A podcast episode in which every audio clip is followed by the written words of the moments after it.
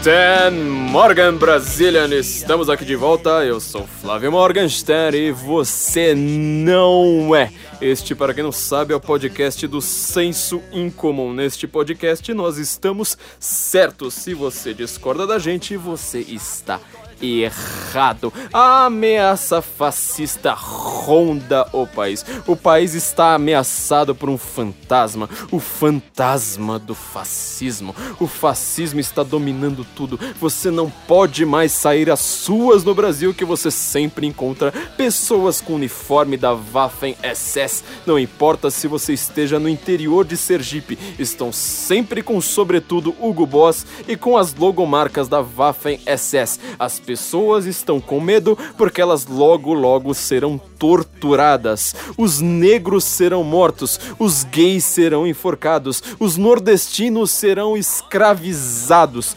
Tudo isso por conta da ameaça fascista que todos os jornais do país não cansam de falar com muito medo e, sobretudo, repetindo bastante a palavra democrático, democrático e democracia. E precisamos defender a democracia e muito mais democracia e muito mais democrático. É assim que o grande candidato. Fernando Andrade está levando a sua campanha do segundo turno, ou seja, você só precisa dizer que você é democrático e você pode defender a Venezuela, pode defender Cuba, pode esquecer que o seu partido inaugurou uma embaixada na Coreia do Norte e você vai fazer tudo isso feliz simplesmente repetindo bastante a palavra democrático e, sobretudo, a palavra fascista. Nós estamos num momento no Brasil em que tudo virou extremamente repetitivo. Estamos numa linguagem completamente labiríntica, extremamente umbigocêntrica que só olha para si própria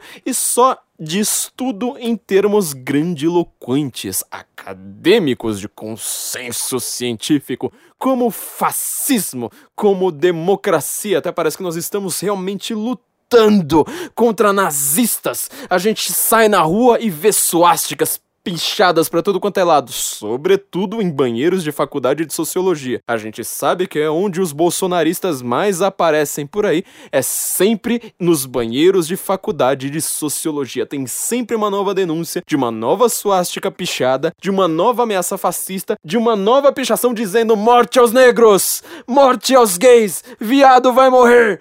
E sempre com uma suástica perfeitamente mal desenhada. Eu acredito que logo logo nós teremos uma grande surpresa, uma mudança completa no Ministério da Educação, porque além de entrar a escola sem partido, este projeto de lei fascista que certamente vai passar, ainda vamos ter no currículo uma obrigação de aprender a desenhar suásticas. Fala, gente, é inclinada, 45 graus, as pontas estão viradas para a direita. Aprenda a desenhar essa porcaria direito se você quiser bancar o nazistinha para fazer false flag por aí. É, gente, nós estamos aqui alguns dias das eleições mais importantes da história deste país, da história mesmo deste país, eleições de todo esse período republicano barra democrático que nós tivemos obviamente, o período mais importante que nós tivemos foi justamente o Império. O Império Brasileiro foi o que fez este país ser o que ele é hoje. Ser uma coisa grandiosa, ser uma coisa é, com uma certa unidade nacional, mas é, foi no período democrático que tudo virou essa quizumba que é hoje. E nós estamos na primeira eleição desde a instituição da República em que nós vamos ter mudanças claramente mudanças. Essas mudanças podem ser para o bem ou para o mal, apesar de que nós sabemos de fato, não adianta a gente ficar eh, ignorando, fingindo que, que, que nossos ouvintes são retardados, como se eles fossem ouvintes da concorrência, ouvissem esses outros podcasts que terminam com cast, sabe? Essas coisas assim. E a gente sabe que o Bolsonaro vai ganhar. Não vamos tratar a nossa audiência como se ela fosse aquela audiência falando: Hora da virada! Agora ganhou o apoio do Boulos! Nossa, agora vai virar! Agora ganhou o apoio da Marina Silva! E agora ganhou o apoio do PCO e do PSTU, do Emael, do Emael, do Emael. Pô, agora chegou o apoio do Emael, um democrata cristão. Ó, oh, sempre tem essa palavra no meio, democrata, democrático. Não vai acontecer, gente. Eu, eu, eu, eu falo para vocês, não é. Não, não, não precisa ser gênio para pensar numa coisa como essas. É, não vai acontecer. Bolsonaro vai ser nosso presidente.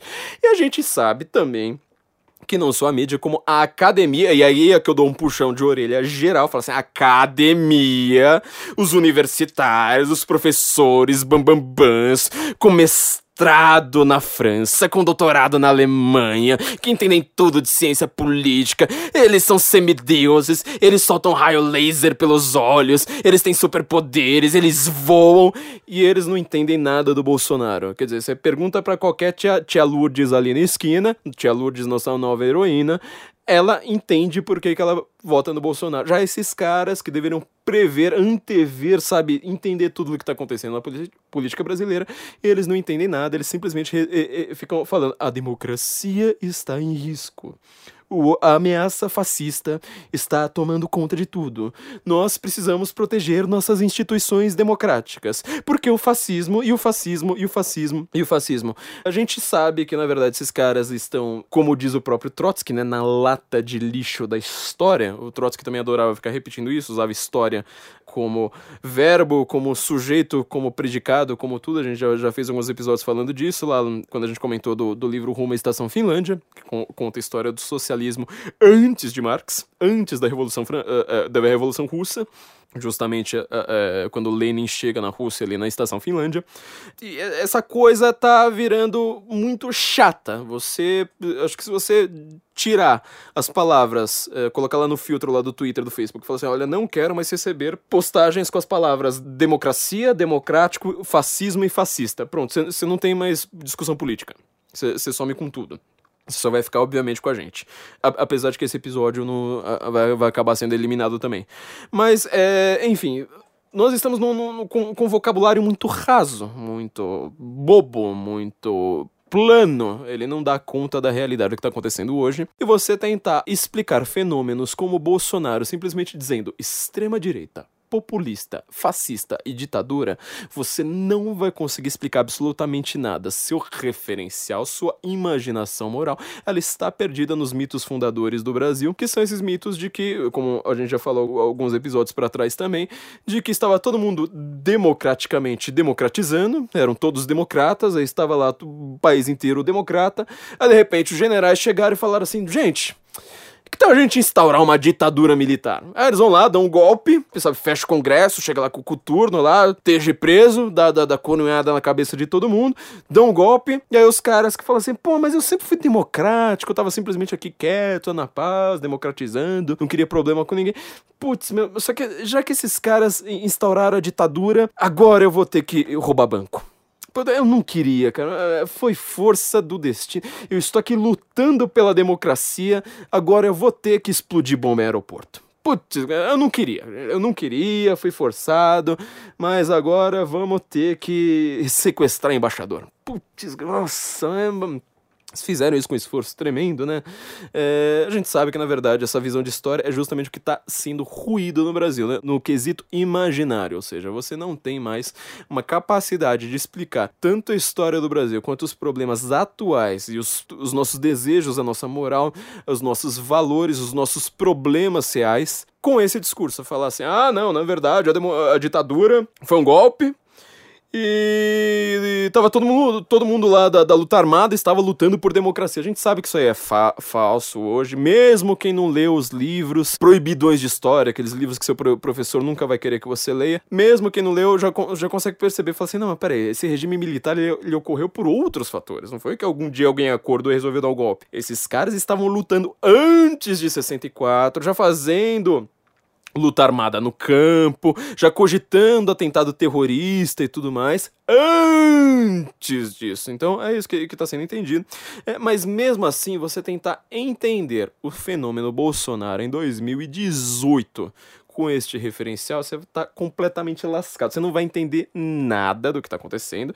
Você vai simplesmente repetir um vocabulário já gasto, velho, falho, que não, não dá conta da realidade do Brasil de hoje e achar que você está simplesmente arrasando porque você cada vez mais exagera. Então você passa do fascismo, quer dizer, você passa da ditadura para falar fascista. Daqui a pouco você passa do fascista para falar nazista. Você esquece que é justamente o primeiro candidato em muitos anos no Brasil, muitos e muitos anos, que é pró-Israel, que ele chega lá antes mesmo de, de, de, de ganhar eleições, ele já tá com um discurso completamente pró-Israel.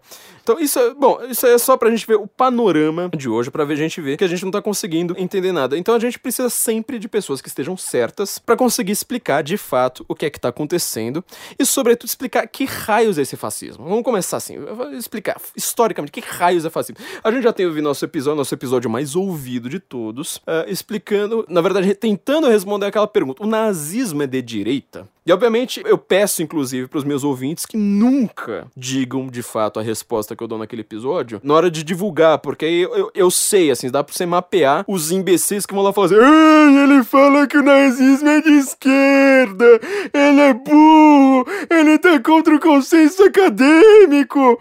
É, porque não é essa a resposta que eu dou, mas os caras juram que eles vão me refutar achando que eu dei uma resposta que não foi a resposta que eu dei. Então fica fácil, assim, você já marca fala assim: Mas esse aqui eu só ignoro. Esse cara aqui é, é um mongolode retardado. Tudo bem, né? Ninguém conseguiu refutar uma linha daquele episódio até hoje. Tô esperando.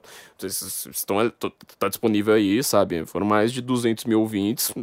Alguém aí vai achar algum problema, né? Mas nem ninguém achou até agora.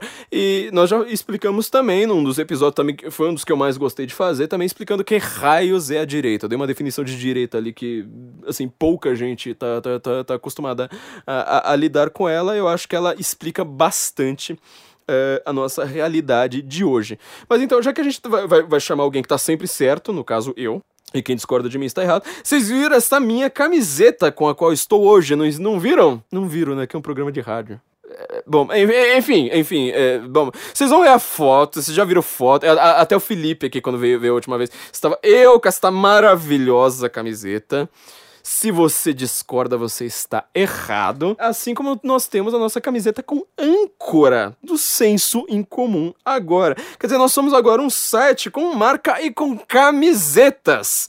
Muita gente estava querendo saber como a gente iria conseguir essa camiseta e muita gente quer falar assim: nossa, mas eh, eu quero tanto ser igual ao Morgan. Eu quero tanto, assim, sabe? Algum dia estar certo como ele. Eu ainda não consegui atingir esse estado, mas ainda quero atingir esse estado um dia. Então, seus problemas, pelo menos os problemas estéticos acabaram, porque agora você pode ter uma camiseta como a minha. Com uma camiseta com a âncora do senso, com a camiseta. Se você discorda, você está errado. Nós estamos com uma nova parceria aqui no Guten Morgen, no Senso em Comum também, que é com a loja Vista Direita. Camisetas políticas, pro-armas, de defendendo o livre mercado é, defendendo o anticomunismo, tudo em até quatro vezes sem juros. Olha que coisa maravilhosa. É, para você, então, entrar na, loja, na lojinha específica do Censo, nós temos lojinha específica, com canecas também, canecas com, a nossa logomarca, com essa âncora maravilhosa que nós temos. Eles fizeram uma âncora ainda mais chiquetosa, né? É, muito bonita. Vocês vão entrar em vistadireita.com.br barra categoria barra senso tracinho em comum. Eu vou deixar o link aqui para vocês, vocês podem entrar lá direto pelo link, mas para quem está dirigindo aí, para quem está com as mãos ocupadas lavando louça, para quem está na academia, é, vocês podem entrar ali depois no link. Lembre-se, fala assim: nossa, mas eu quero tanto uma camiseta desses caras que estão sempre certos, desses caras que tem, tem uma âncora como assim, ah, que coisa maravilhosa eu quero. Então vocês vão lá entrar na, na, neste link que eu vou deixar para vocês. Obviamente que para quem estiver ouvindo o podcast matriculando a molecada na natação, vocês estão com as mãos livres, então vocês já podem clicar no link já imediatamente e ver como é que ficaram maravilhosas estas camisetas. Vocês vão ver a foto minha. É usando elas. Então, lembrando, link é vistadireita.com.br barra categoria barra senso tracinho incomum. Incomum como o nosso site. Incomum. Nossa nova parceria. espero que vocês estejam cada vez mais certos perdendo cada vez mais amigos no processo e ainda agora muito mais bem vestidos e com uma grande companhia para o seu café, agora com as canecas também do senso em comum. É, tá vendo? Nós estamos aqui cheios de novidades hoje. Gente, o que é fascismo?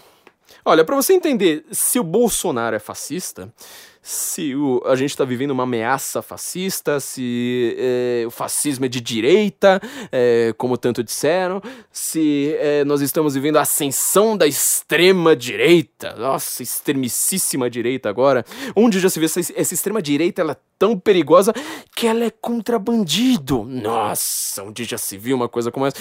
Na verdade, a ascensão da tia Lourdes, né? Ou seja, a sua tia Lourdes, que ela foi ignorada pelo PT, ela acreditava no PT porque ela ouvia só o William Bonner falando lá, citando uma fala do Lula. O Lula falava: Olha, nós estamos investindo, nós estamos aqui combatendo a pobreza. Sua tia Lourdes até acreditou.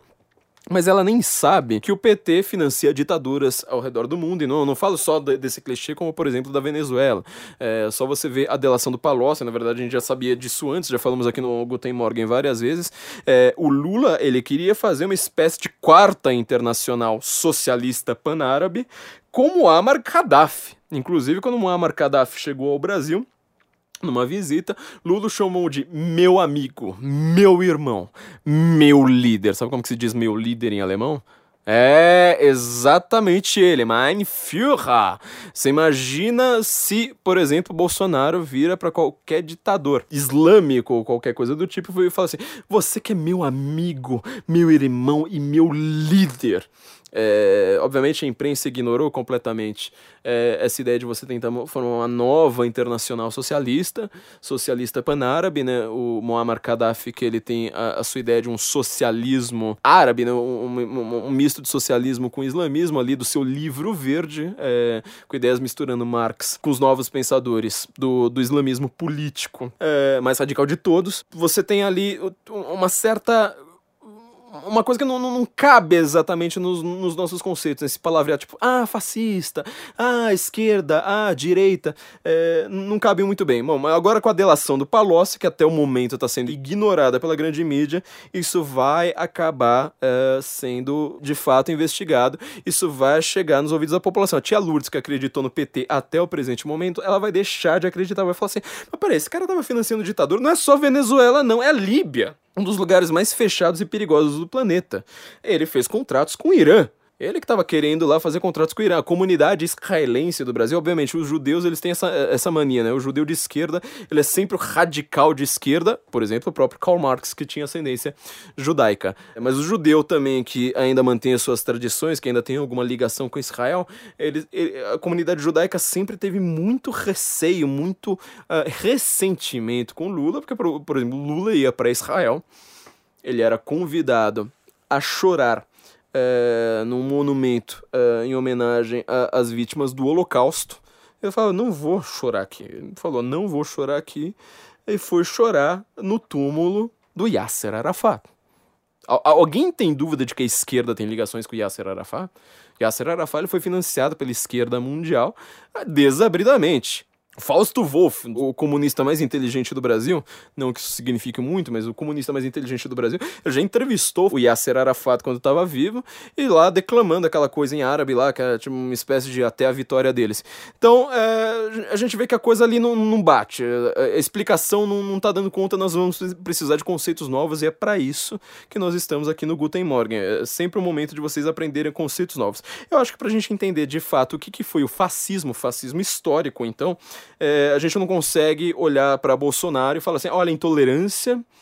Olha, discurso radical, é populista, fala muito grosso, é, não gosta da imprensa. Isso aí não é suficiente para você definir o que, que é o fascismo, não. Também não dá para fazer aquela coisa boba que todo mundo faz, que é sempre o, o argumento que jogaram para mim e fala assim: Nossa, mas você não sabe que o nazismo é de extrema direita, sabe por quê? Porque ele combateu Stalin.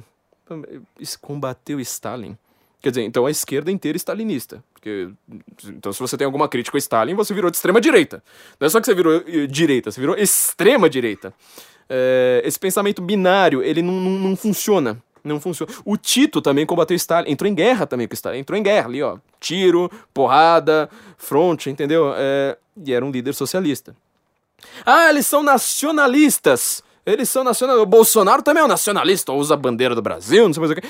Nacionalista, então é, é, é de, direi de direita. Eu vou falar, vamos, vamos, vamos começar nossas explicações de hoje. Vocês sempre acreditaram nessa explicação explicação de vários acadêmicos, eu não, não, não tô negando isso, obviamente, na, na, na academia, que mais você ouve a extrema-direita, os conservadores, não sei mais o que, ultraconservadorismo, moral e bons, bons costumes, como eu ouvi até de amigos meus recentemente. E aí você fala assim, ah, tá bom, então quer dizer que o nazismo, ele é de direita porque ele é nacionalista. Aí você fica feliz, só que eu sempre falo assim, ah, tá, mas por quê?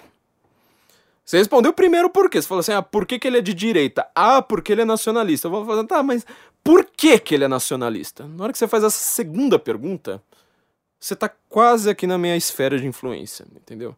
Porque a esquerda nunca conseguiu explicar isso e é isso que a gente vai explicar hoje. Pra gente entender, então, de fato, o que é o nazismo, a gente vai precisar entender três coisas. Todo mundo sabe o que é. A primeira coisa que a gente vai ter que entender é por que Benito Mussolini tinha esse nome. Você sabe, Trelli, por que ele tinha esse nome? É o nome de nascença dele. Mas você sabe por que era o nome de nascença dele? Porque o pai dele deu para ele. O pai dele deu para ele. Cara, mas isso aqui explica tudo. Gente, tá, tá, praticamente explicado já o programa. Eu acho que você já. Todo mundo já pegou essa ideia, certo? Não, não, nitidamente. É, não, mudou. Agora tá explicado. Quem, quem, quem fala esse tipo de bobagem agora tá errado. É só você pensar, tipo, ó, o Benito Mussolini chamava Benito. E foi o pai dele que deu para ele. O nome, pelo menos. Isso aqui explica tudo, gente. Sabe por quê? Porque o nome típico em italiano é Benedetto. Benedetto, como o Croce, que por sinal foi um dos grandes críticos do fascismo e, curiosamente, a grande influência de Antônio Gramsci. Só que o Gramsci vai fazer toda a sua obra depois, posteriormente, contrária ao Croce. Então você, já, você fala, se o, se o Gramsci detesta esse cara fazer uma obra inteira dele contrária ao Croce, é o Croce que a gente precisa ler. No nosso episódio sobre marxismo, é, Marx é, deturparam Marx, a gente falou bastante a respeito de um dos livros do, do, do Benedetto Croce. Mas então, Mussolini ele chama Benito, não Benedetto. Por que isso? O pai dele deu esse nome. Por quê? Na verdade, o pai dele era um ferreiro italiano socialista. O pai dele teve dois filhos.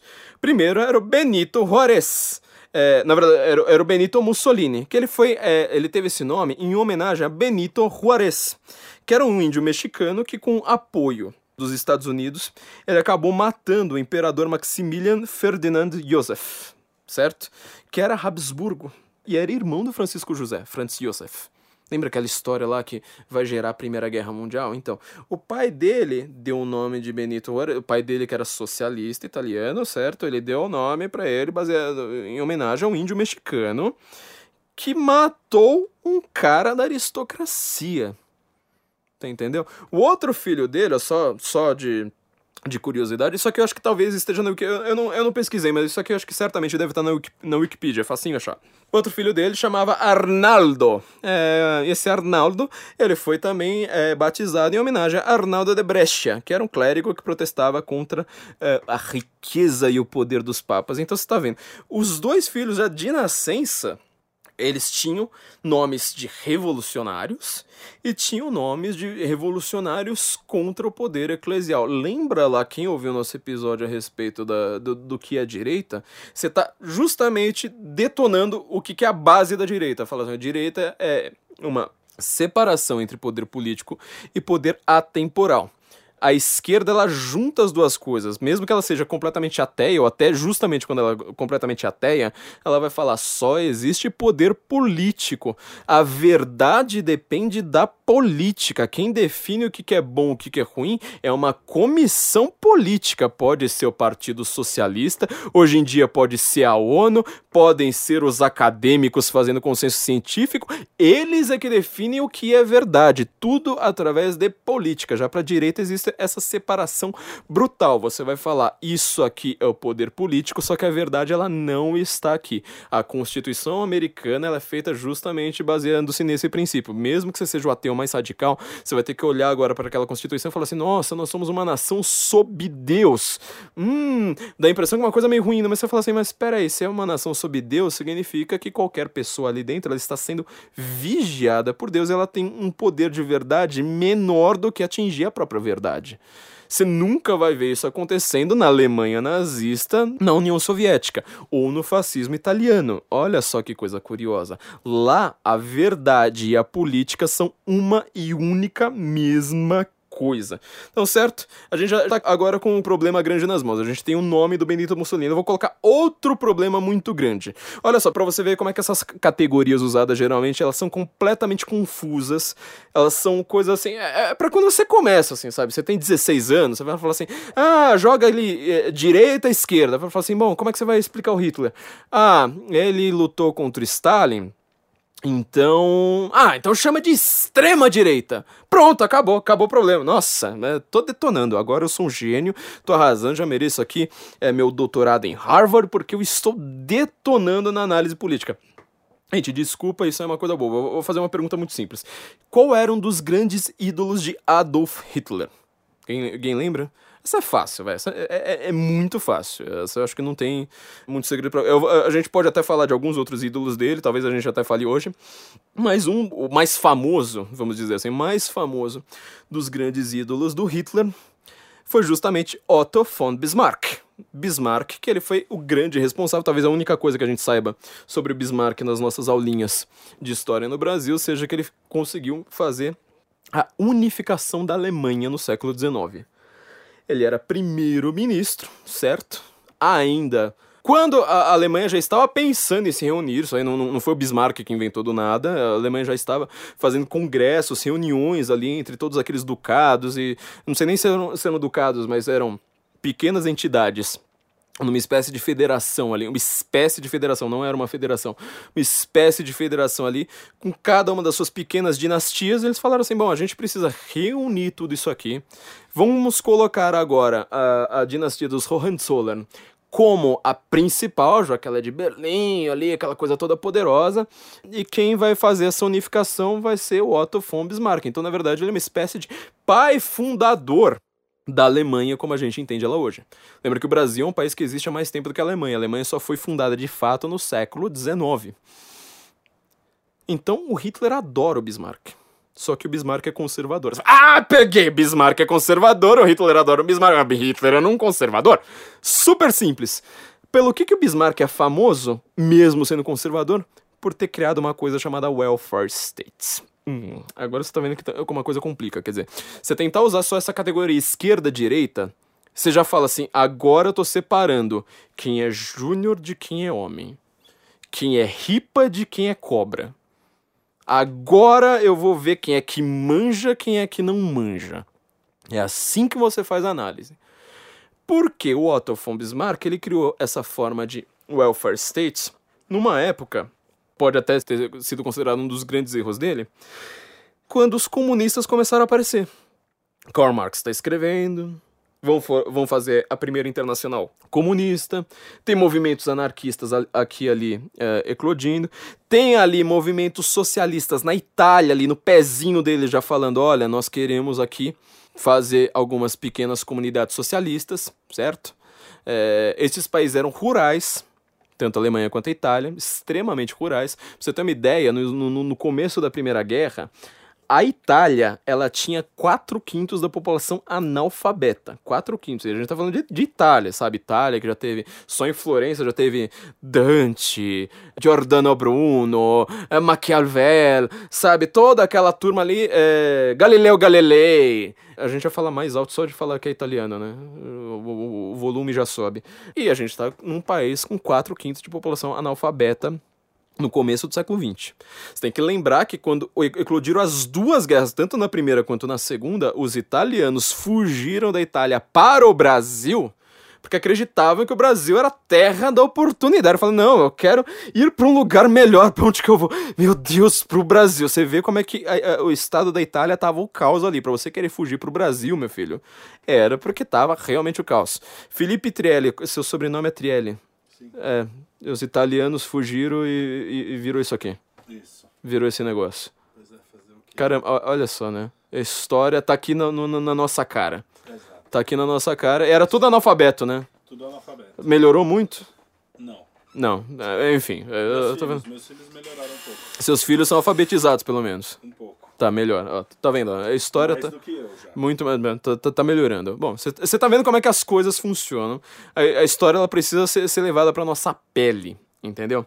Então, peraí, o Hitler adorava o Bismarck porque o Bismarck ele tinha um grande plano econômico de falar, já que a gente precisa se livrar desses comunistas, vamos fazer nós mesmos uma distribuição de renda aqui, criar um welfare state, a gente pega todo o tesouro alemão aqui, distribui, faz uma, uma política de distribuição, você apacenta tanto o operário quanto o camponês, eles vão ficar completamente adorando essa aristocracia dos Hohenzollern, adorando mesmo, falar, nossa, agora esses caras são maravilhosos e eu não quero mais ser socialista.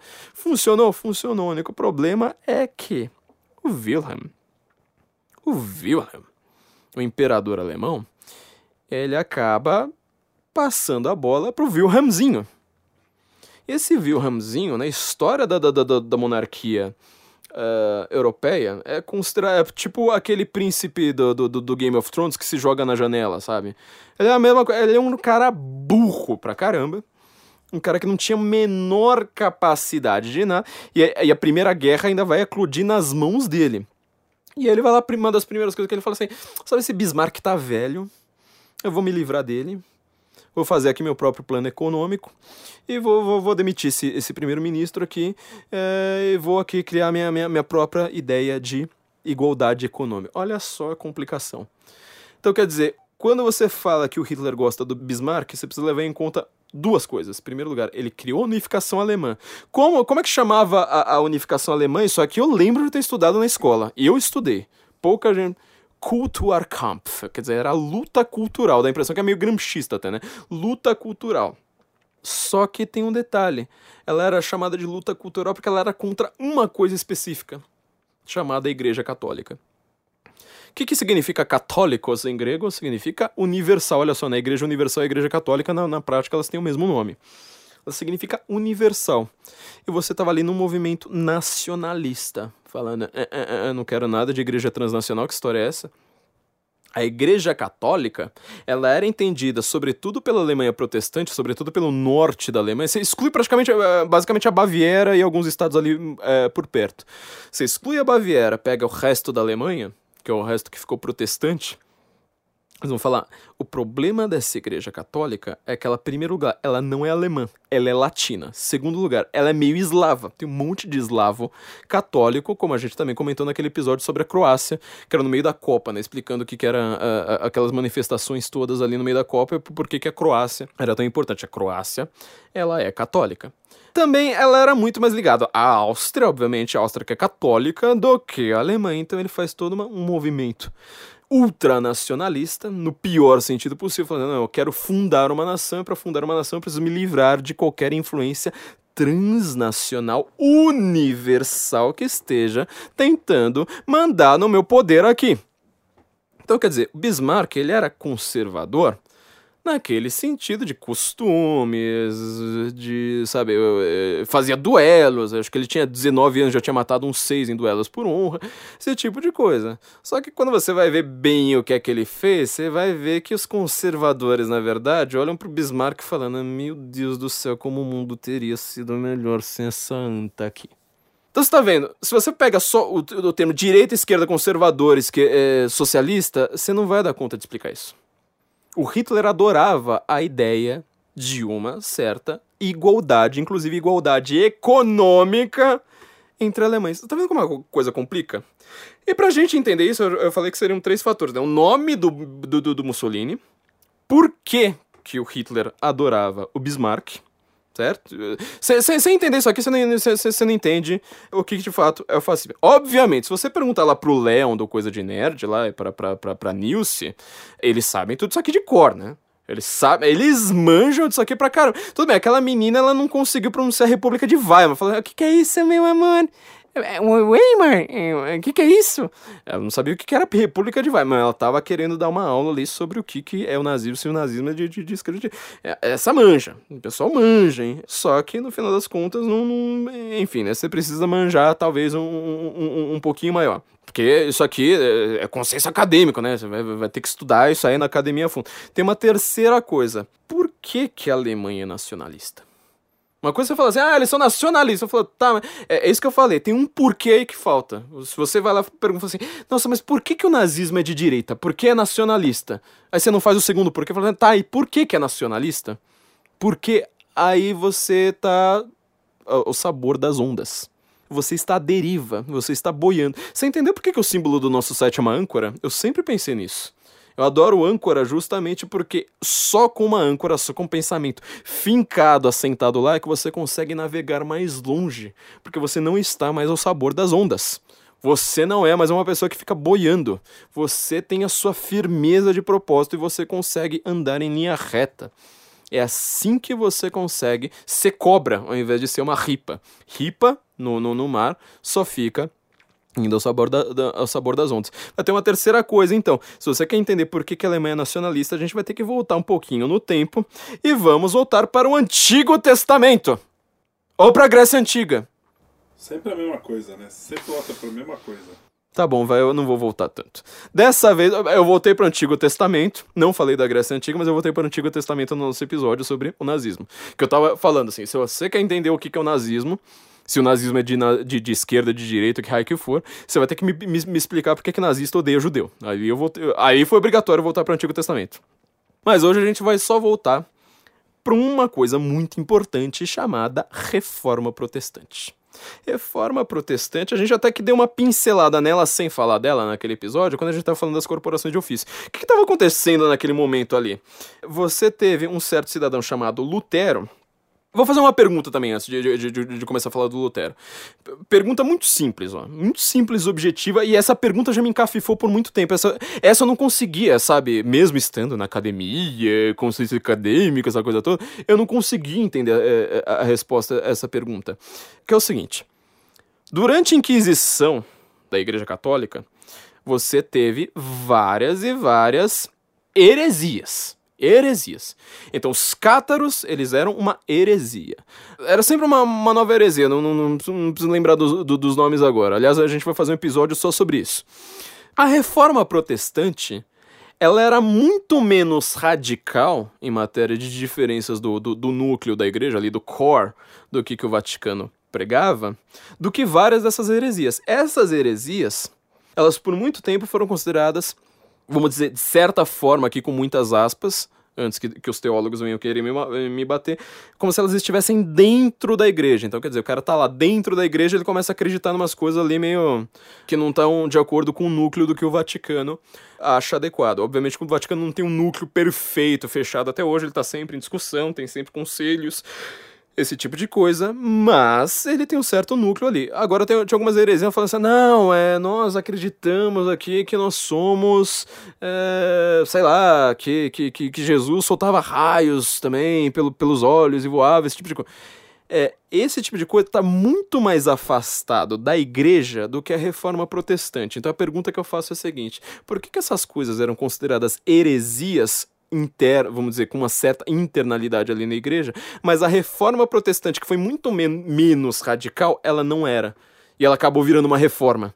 Não falou assim, nossa, então peraí, quer dizer, na hora que você faz, você nega lá uh, uh, muitos aspectos da Virgem Maria, você já virou um reformista, já tá fora, criou uma nova igreja completamente diferente, mas as heresias ali que eram muito piores, elas não eram tão graves. Na verdade, a grande questão era o seguinte, era uma questão política. Se você quiser entender esse, esse período, esse período é maravilhoso de ser estudado, a gente não, não estuda nada, assim, simplesmente fala assim, bom, então aí teve reforma contra reforma, é isso aí, acabou, a gente, a aula, a prova de história vai ser no dia tal. Esse período é um dos períodos mais fascinantes da história do Ocidente. Porque muito do que a gente pensa, muito do que a gente vive, do que a gente experimenta até hoje, depende dele. É, o Lutero, e sobretudo ainda mais o Calvino, na Suíça, eles estavam um pouco chateados com essa ideia de você ter uma igreja centralizada em Roma nossos amigos aqui luteranos, a gente tem muitos ouvintes luteranos, não quero entrar nessa discussão, são discussões teológicas também muito uh, grandes, muita, muita coisa para ser discutida. A gente podia chamar o Felipe hoje, né? Só pra. Só, aí seria. Aí seria punk. Chamar o Felipe Martins aqui para discutir esse, esse assunto com a gente. Não vou entrar nas questões teológicas, óbvio que elas não cabem aqui, mas a grande questão é que Lutero ele estava querendo fundar uma igreja nacional. Entendeu por que, que ele traduziu a Bíblia do latim? Obviamente, ah, nossa, nós queremos. A população alemã ela não entende latim, é muito.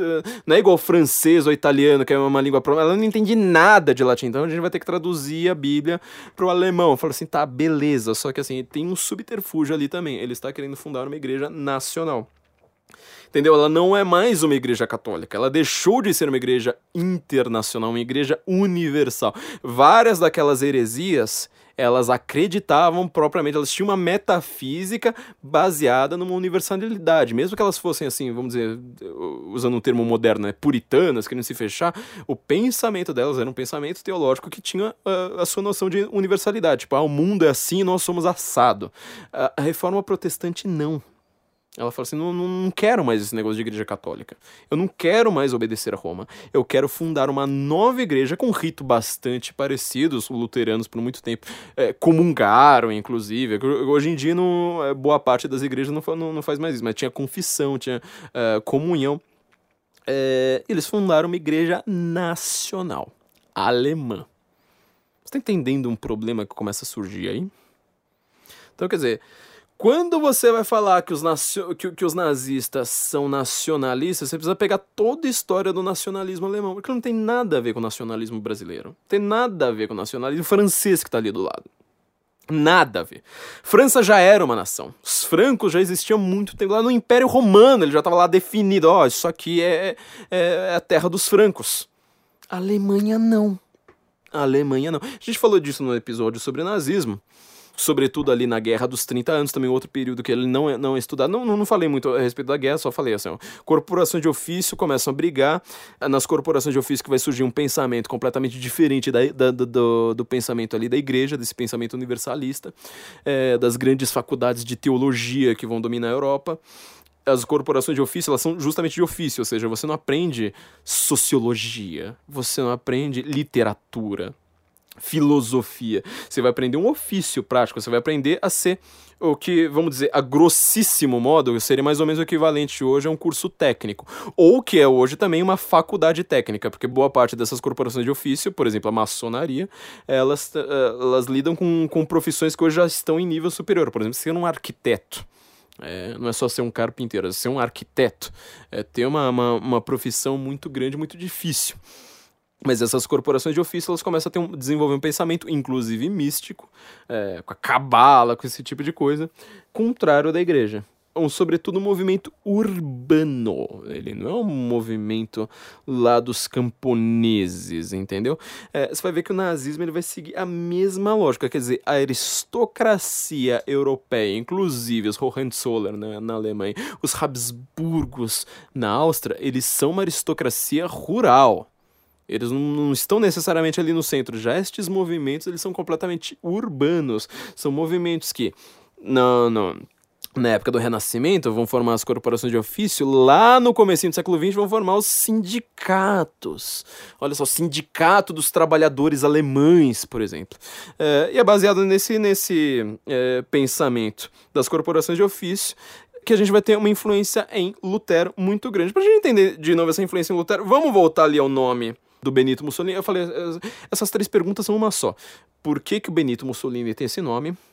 Por que, que o Hitler adorava o Bismarck, que é um conservador, só que é um conservador que criou justamente a base do que é a esquerda hoje?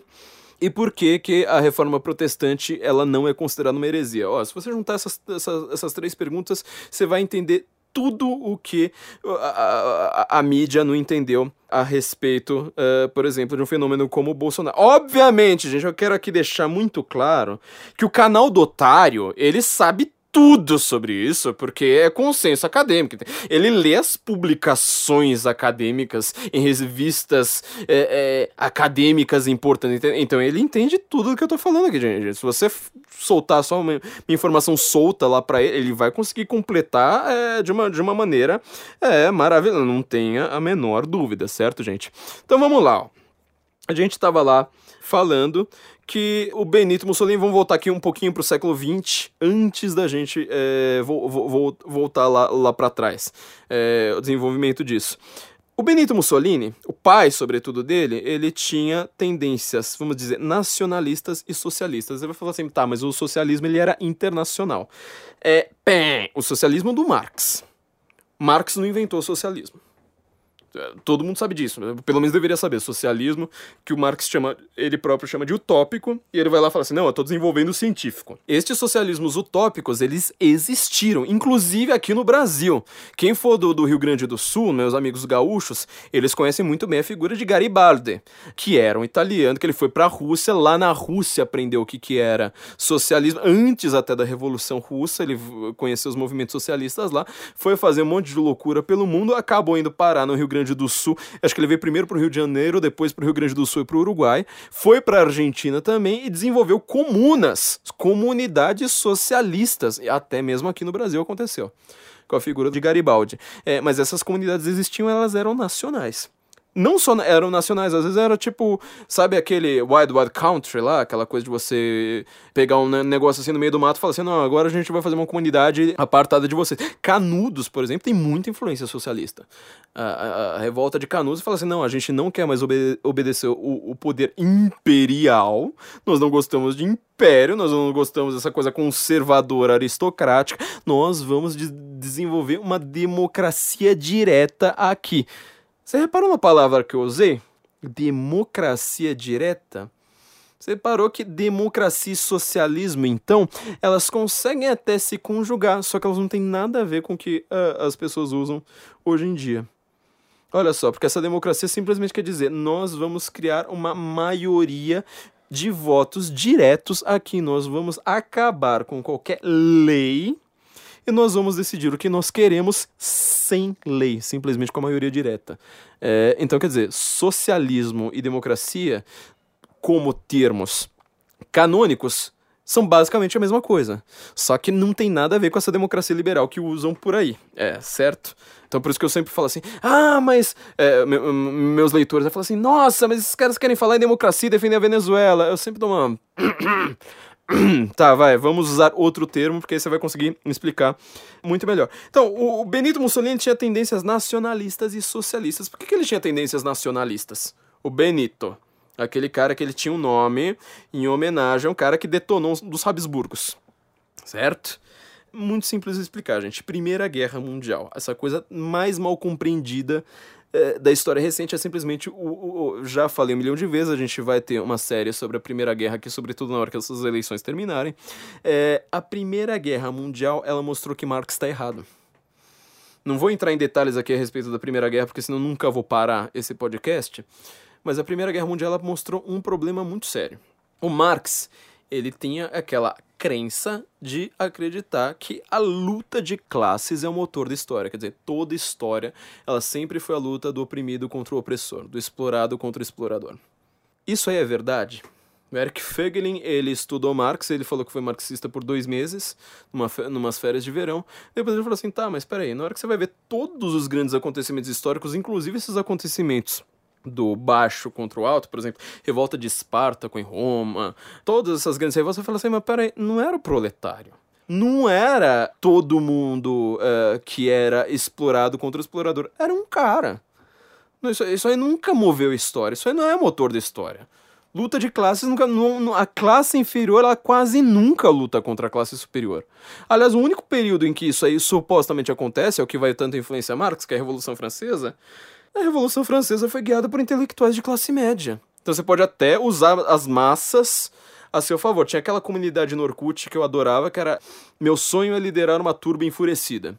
Que é meu sonho mesmo. Eu realmente, eu, eu admito, eu, apesar de ser conservador, eu queria ter uma turba enfurecida de estimação. Mas é isso, tipo, você é um riquinho, poderoso, e você tem uma turba de paupérrimos, é, todos em andrajos atrás de você, certo? Enfurecida. É isso. Isso foi, isso foi a Revolução Francesa. E Marx acredita piamente que era é, a luta de classes ali, que, que aquele ali era o motor. Sobretudo, Marx era internacionalista. Então ele fala proletários de todo mundo, univos. O foco aqui é de todo mundo. Quer dizer, o proletário russo, o proletário alemão, o proletário francês, o proletário inglês, eles vão lutar contra a aristocracia russa, a aristocracia alemã, a aristocracia francesa, a aristocracia inglesa e vão lutar também contra a burguesia russa, burguesia alemã, burguesia francesa, burguesia inglesa. Em que momento da história isso aconteceu? Nunca. Não contente com isso, chega a Primeira Guerra Mundial, vai lá e fala assim, gente, peraí, o que que move a gente, nossos grandes valores, aquilo que vai lá, bate no coração das pessoas, com muitas aspas aqui, é a ideia de nação. Quer dizer, o proletário alemão, ele estava junto com o burguês alemão e junto com o aristocrata alemão nas trincheiras lutando contra o proletário francês que estava junto com o aristocrata francês que estava junto com o burguês francês. Quer dizer, só isso aí já refutou Marx inteiro. Assim, ó, toda a sua ideia de luta de classes ela foi pro lixo. Ela não funciona. Você olha para a realidade e fala: oh, não funciona, meu filho. Não é isso que move as pessoas. Aqui eu vou fazer um asterisco muito, muito grave, ainda mais porque é um dos grandes temas da minha vida. Obviamente que eu tô, tô falando assim, que move o coração das pessoas com muitas aspas. Primeira Guerra Mundial foi a guerra mais evitável do mundo, foi uma imbecilidade extrema. E você vai ler um livro, como, por exemplo, o livro mais famoso a respeito da Primeira Guerra, que é o Nada de Novo no Front, do Erich Maria Remarque. Você vai ver que a grande questão ali é que os caras estavam lutando por uma questão de disputas aristocráticas que acabaram, todo mundo acabou se ferrando ah, quase todos deixaram de ser aristocracias. E o cara que tava lá, tipo, tinha acabado de sair da escola, tava pensando em entrar numa corporação de ofício, pensando em estudar alguma coisa. Ele tava lá lutando sem nem fazer ideia de que príncipe que tava casando com não sei quem, que tava brigando com não sei mais quem, que tava invadindo não sei mais onde. fechando essas aspas só, só pra deixar isso, isso bem claro. Agora vamos voltar pro, pro, pro, Mussolini. A gente tem que dar muita volta porque esse tema é realmente complexo. Mas, obviamente, se você perguntar pro Guga Noblar, o Guga Noblar manja disso aqui pra caramba. Porque ele vai lá e fala assim: ai, esse Flávio, ele acha que o nazismo é de esquerda, que burro. Nossa, toda academia discorda disso. Ele nunca leu um livro, ele nunca entrou numa faculdade. Então, obviamente que ele manja muito mais que eu, né? Porque isso aqui que eu tô falando, ó, ele consegue pegar o fio da meada e levar ali as raias do infinito, não tem a menor dúvida a respeito disso, gente. Enfim, o Benito Mussolini, então, ele tinha essa tendência de ser um socialista meio nacionalista. Ele falou assim, puta, meu, tem problema, sabe por quê? Ele foi pra Áustria, certo? Ele foi para Trento, na verdade. Trento hoje é meio parte da Itália. Eh, justamente o que a gente quer, quer discutir aqui que era parte ali, então, do Império Austro-Húngaro. Uh, foi estudar como jornalista, trabalhou para dois uh, jornais socialistas, inclusive. Ele tinha, ele começou a perceber que a população local ali, ela era etnicamente italiana na sua maioria. Trento ali, é gente que fala primeiro italiano, apesar de estar no Império Austro-Húngaro, falava primeiro italiano, depois falava alemão. Alguns, inclusive algumas cidades não falam alemão até hoje. Bolzano, por exemplo, fala alemão às vezes até primeiro do que alemão, mas sei lá, Lavis já fala só, já, já tem uma tendência a falar mais italiano. E as pessoas preferiam, apesar de serem etnicamente italianas, preferiam o poder austríaco. Falaram assim, não, nós somos aqui realmente parte da Áustria, tá, tá muito bom, é, e a gente não quer voltar para Itália. A gente não quer ser italiano. Vocês reparam, um, o, o cara que vai fundar o fascismo italiano, ele estava nessa região e percebendo isso. Isso aí vai dar uma... Ele vai falar, epa, peraí, que está acontecendo. Por quê? Porque ele percebeu que as pessoas elas preferiam a influência clerical. Lembra que elas eram católicas? Italiano geralmente é católico em sua maioria. Só que quem tinha uma, um, um, poder de ter uma aristocracia mais claramente católica, não sei mais o que, que tratava bem a população, eram os Habsburgos, era a Áustria. A aristocracia italiana era corrupta. Ela não estava lá fazendo isso, isso muito bem. Então, o futuro Duce del Fascismo, ele acabou sendo, na verdade, expulso, olha só, pelas próprias autoridades austríacas daquele território, falando, cara, esse cara tá fazendo uma propaganda nacionalista aqui que não tá batendo. Por que, que essa propaganda nacionalista, assim, tipo, vamos, vamos voltar à Itália, gente, para de acreditar nesse tipo de coisa, não, vamos formar uma Itália grande, não sei mais o que. Isso aí tem alguma coisa a ver com o discurso do Bolsonaro? Você vê, quando você vai falar de fascismo e fascismo histórico, você está falando de duas coisas completamente diferentes. Mas lembra quem hoje esse discurso, vamos dizer, identitário, falando assim: nossa, nós precisamos unir todos os negros no movimento. Nós precisamos unir todos os gays no movimento. Nós precisamos demar... Não, quer dizer, nós somos contra demarcar terras indígenas para todos os indígenas estarem sempre no mesmo guetinho. Parece discurso de quem isso aí? Parece discurso do Bolsonaro? É, talvez a gente tenha alguns problemas aí ao usar esse tipo de palavra de maneira irresponsável. Então o, Benito Mussolini ele acaba voltando para a Itália, ele vira um agitador, vai lá brigar contra a guerra da Itália com a Turquia, a guerra é, tripolitana, é, não vou nem entrar em detalhes disso, mas ele acabou percebendo, é, de, inclusive ele achava que essa guerra ela era imperialista. O que, que é imperialismo mesmo? Não é essa coisa de direita, sabe? Não é essa coisa assim, tipo, ah, Inglaterra imperialista, Estados Unidos imperialista. O Mussolini ele tinha o mesmo discurso, gente, mesmo discurso. Em 1913, o Mussolini ele já estava é, em Roma. Ele acabou fazendo alguns contatos em Trento ainda com os nacionalistas tchecos. Os tchecos eles são muito importantes para a gente. Eu não vou entrar muito né, nessa história porque eu não conheço muito. Mas quem, quem puder estudar um pouco de história tcheca vai entender muito mais os erros das pessoas hoje. E ele acabou escrevendo um livro. Esse livro ele tem um nome maravilhoso, olha só. Chama Giovanni Hus, Il Veridico, que significa John Hus. O verídico, né? O verdadeiro. É um livro extremamente mal escrito e que tem um forte caráter anticatólico. Como o, o, a única novela dele, eu só tem o nome da novela aqui em inglês, né? Cardinal's Mistress, eu não sei como é que é o nome dela em, em italiano. É extremamente mal escrito e as duas coisas têm um caráter extremamente anticlerical. Mas peraí, ó, peraí, quem que é? Giovanni Hus. Quem que é esse tal de John Hus? Giovanni? Vamos voltar um pouquinho no tempo? Agora vamos voltar ali para toda a questão, né? Ele tinha também influência ali dos do socialistas, né? Só que era, era, tudo socialista sem ortodoxia, ele não era influenciado por Marx. Então eu falo assim, quando você vai, vai falar assim, ah, mas ele era contra marxismo, eu falo, tá, mas ele era contra socialismo por causa disso, porque ele gostava do Sorel, ele gostava do Kropotkin, certo? Gostava de, de vários socialistas, só que ele falava assim, esse, esse negócio do Marx não bate. Esse marxismo aqui não tá batendo. Quem que era esse tal de Rusa aqui que ele tava, de, de quem ele tá falando? Ele, na verdade, estava fazendo uma homenagem. Vamos voltar ali agora, a nossa questão cronologicamente mais anterior. Que era o cara que mais influenciou Lutero para fazer o nacionali uma revolução clerical nacionalista. Olha só, olha só, o cara escreveu um livro, o Mussolini escreveu um livro em louvor a este cara chamando Il Verídico. O Rus, ele tinha muita influência dessas corporações de ofício. Ele falou assim: olha, a gente precisa ver a situação do operário italiano. Na verdade, o operário é alemão, né? O Russo era, ele era, ele era boêmio, que na, na verdade, assim, às vezes fez parte da, do, do, que a gente chamou de República Tcheca, falava tcheco pelo menos, era parte ali do, foi parte do Império Austro-Húngaro, às vezes fez parte da Alemanha, é uma, uma zona meio zonada mesmo. Ele falou assim: a gente precisa olhar ali para esses caras. E ele acabou sendo queimado pela igreja em 1415. Olha só. É, é, uma das coisas mais complicadas a respeito da história da igreja católica é entender esse cara. É, eu, não, eu só posso assim dar, um, dar uma patinada muito por cima. Mas o, o Rus, ele tinha um, uns seguidores que eram os ultraquistas certo? É, gente, obviamente, se você perguntar isso aqui, sabe, para qualquer uma dessas pessoas que estão falando que o nazismo é de direita, é assim, tipo Pablo Vilaça, ele manja pra caramba disso, sabe? Porque ele é um acadêmico. Ele, esse cara, ele sabe do que é consenso acadêmico. Ele consegue pegar isso aqui que eu tô falando, ó, mandar ali pra frente. Assim, esse cara manja, viu? Eu sou só um coitado que ninguém deve ouvir nada. Bom, enfim. É, esses ultraquistas, eles tinham um braço ainda mais radical, que eram os taboritas.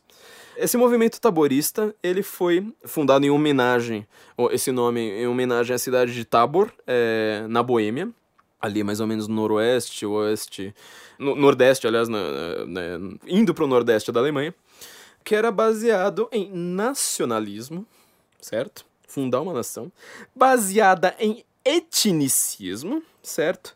Democracia e várias ideias que futuramente você vai falar assim, cara, isso aqui é socialista. Olha só, então quer dizer, você tá vendo o germe ali do que, que o Mussolini vai acreditar. Ele acredita então em nacionalismo, Se nacionalismo é étnico, você pode reparar, o que, que ele queria ali em Trento, que eu, que eu tinha dito? Ele queria falar, Trento tem que sair da Áustria, voltar para Itália, fazer parte da Itália, porque nós somos etnicamente italianos e não austríacos. Então, as etnias têm que ficar separadinhas, cada uma no seu quadrado. É nisso que fascista acredita. É isso que o Bolsonaro acredita? Ou é isso que, sei lá, esses movimentos identitários, tipo o movimento negro brasileiro, acredita? Separa, isso, isso aqui é, é, é, muito importante. Você vai falar assim, tá, mas o movimento negro, o movimento nazista, eles não têm nada a ver um com o outro. Inclusive, um acha que o outro é inferior. beleza. Só que assim, eles todos estão sempre com um inimigo em comum na mira, o universalismo. Esse universalismo, por exemplo, é representado por uma igreja universal, que no caso é a igreja católica. Certo? Então cada um vai falar: ah, eu quero ficar aqui no meu gueto só com alemão comendo chucrute. Eu quero ficar aqui no meu, no, no meu gueto só uh, ouvindo rap falando que branco é tudo, tudo cretino. Tem uma tendência que é contra os dois. E essa tendência é o que a gente chama de direita. Eu não estou falando que a igreja católica é necessariamente de direita, que todo mundo de direita precisa ser católico, nada disso.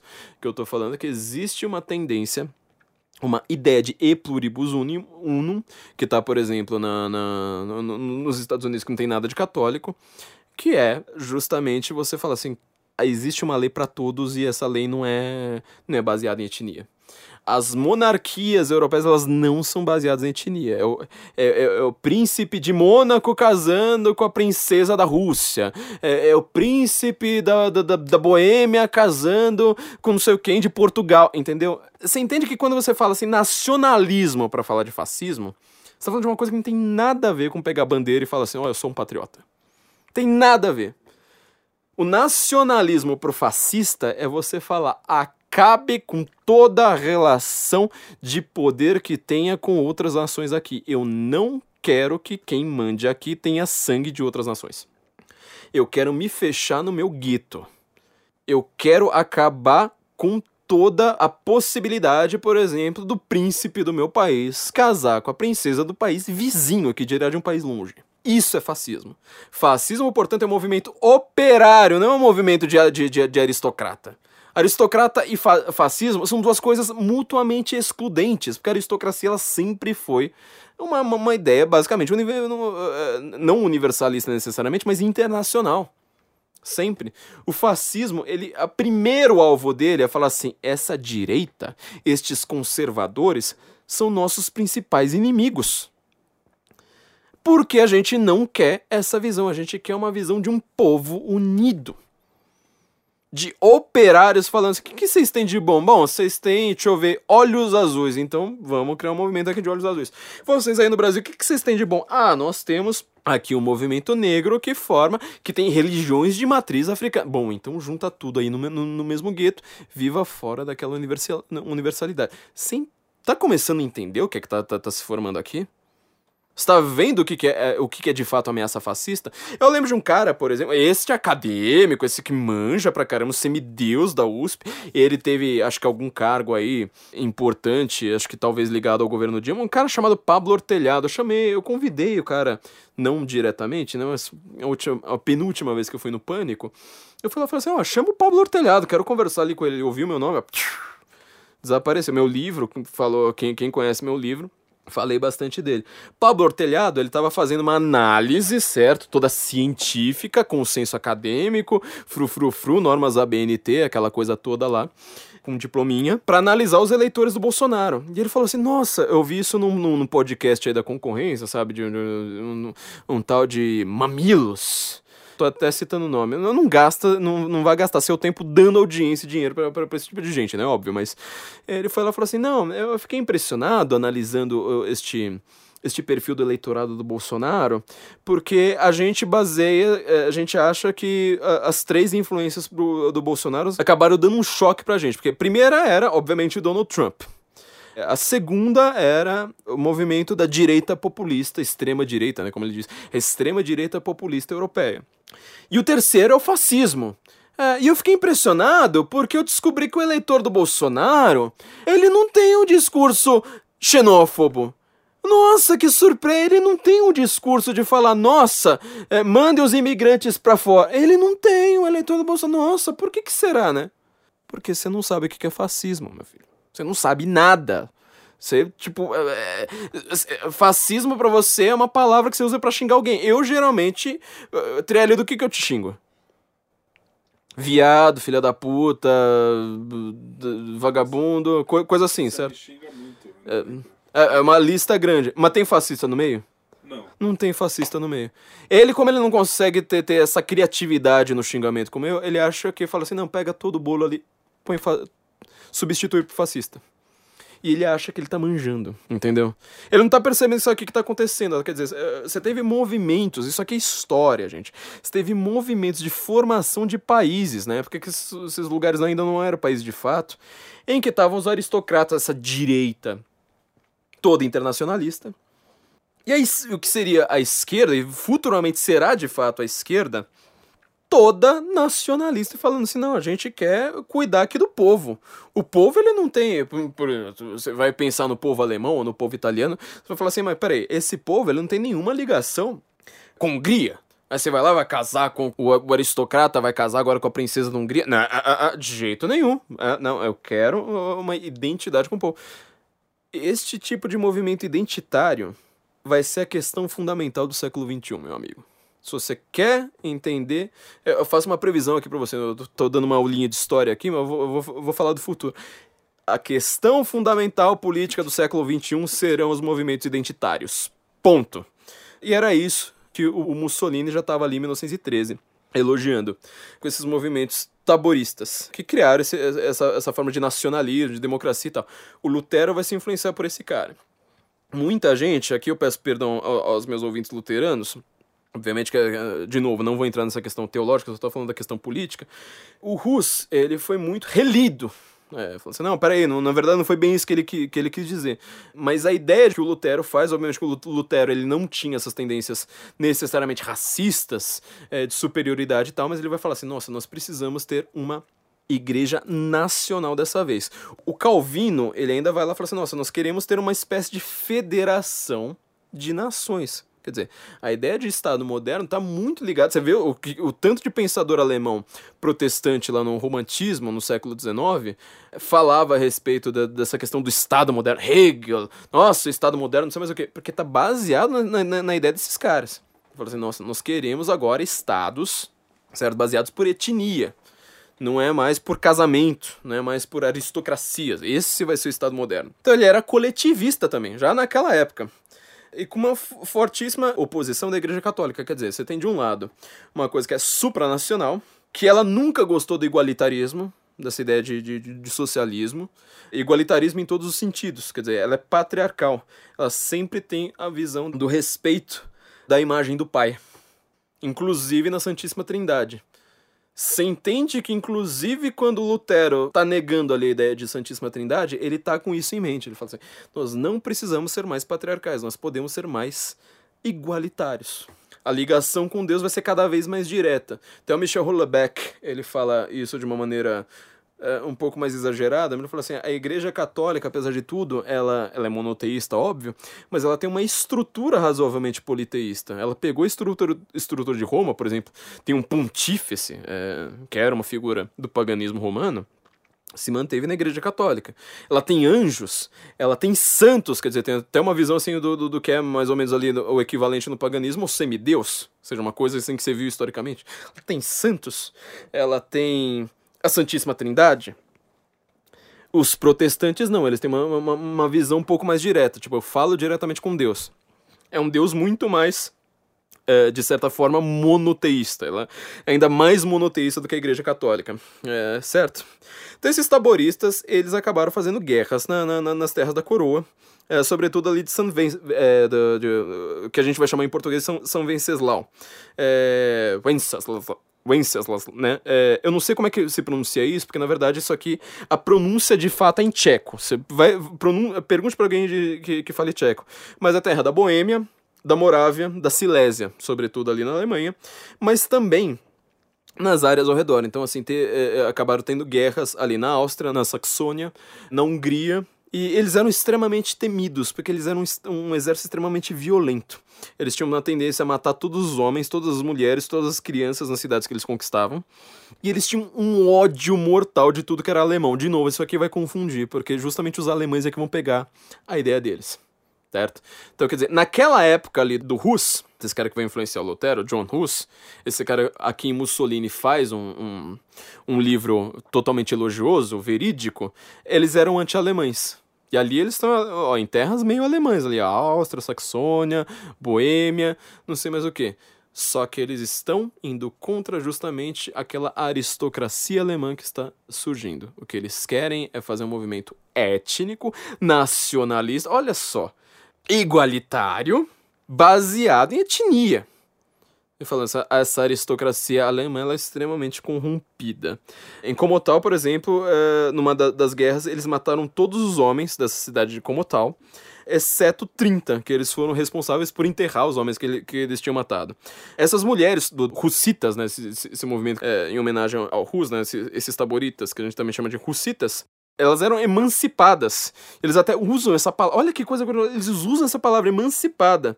E elas eram piores do que os homens né, no, no, no, nos combates, sobretudo quando eram com outras mulheres. Tem casos relatados deles pegarem mulheres, dessas mulheres cucitas, nas guerras ali na Saxônia, não sei mais onde, arrancar todas as roupas das mulheres das cidades, matarem elas queimadas em grupos é, e ainda reservando as piores crueldades ali para aquelas que estavam grávidas. É, vocês podem pesquisar, por exemplo, que uma desses revolucionários da época era um cara chamado Gishka.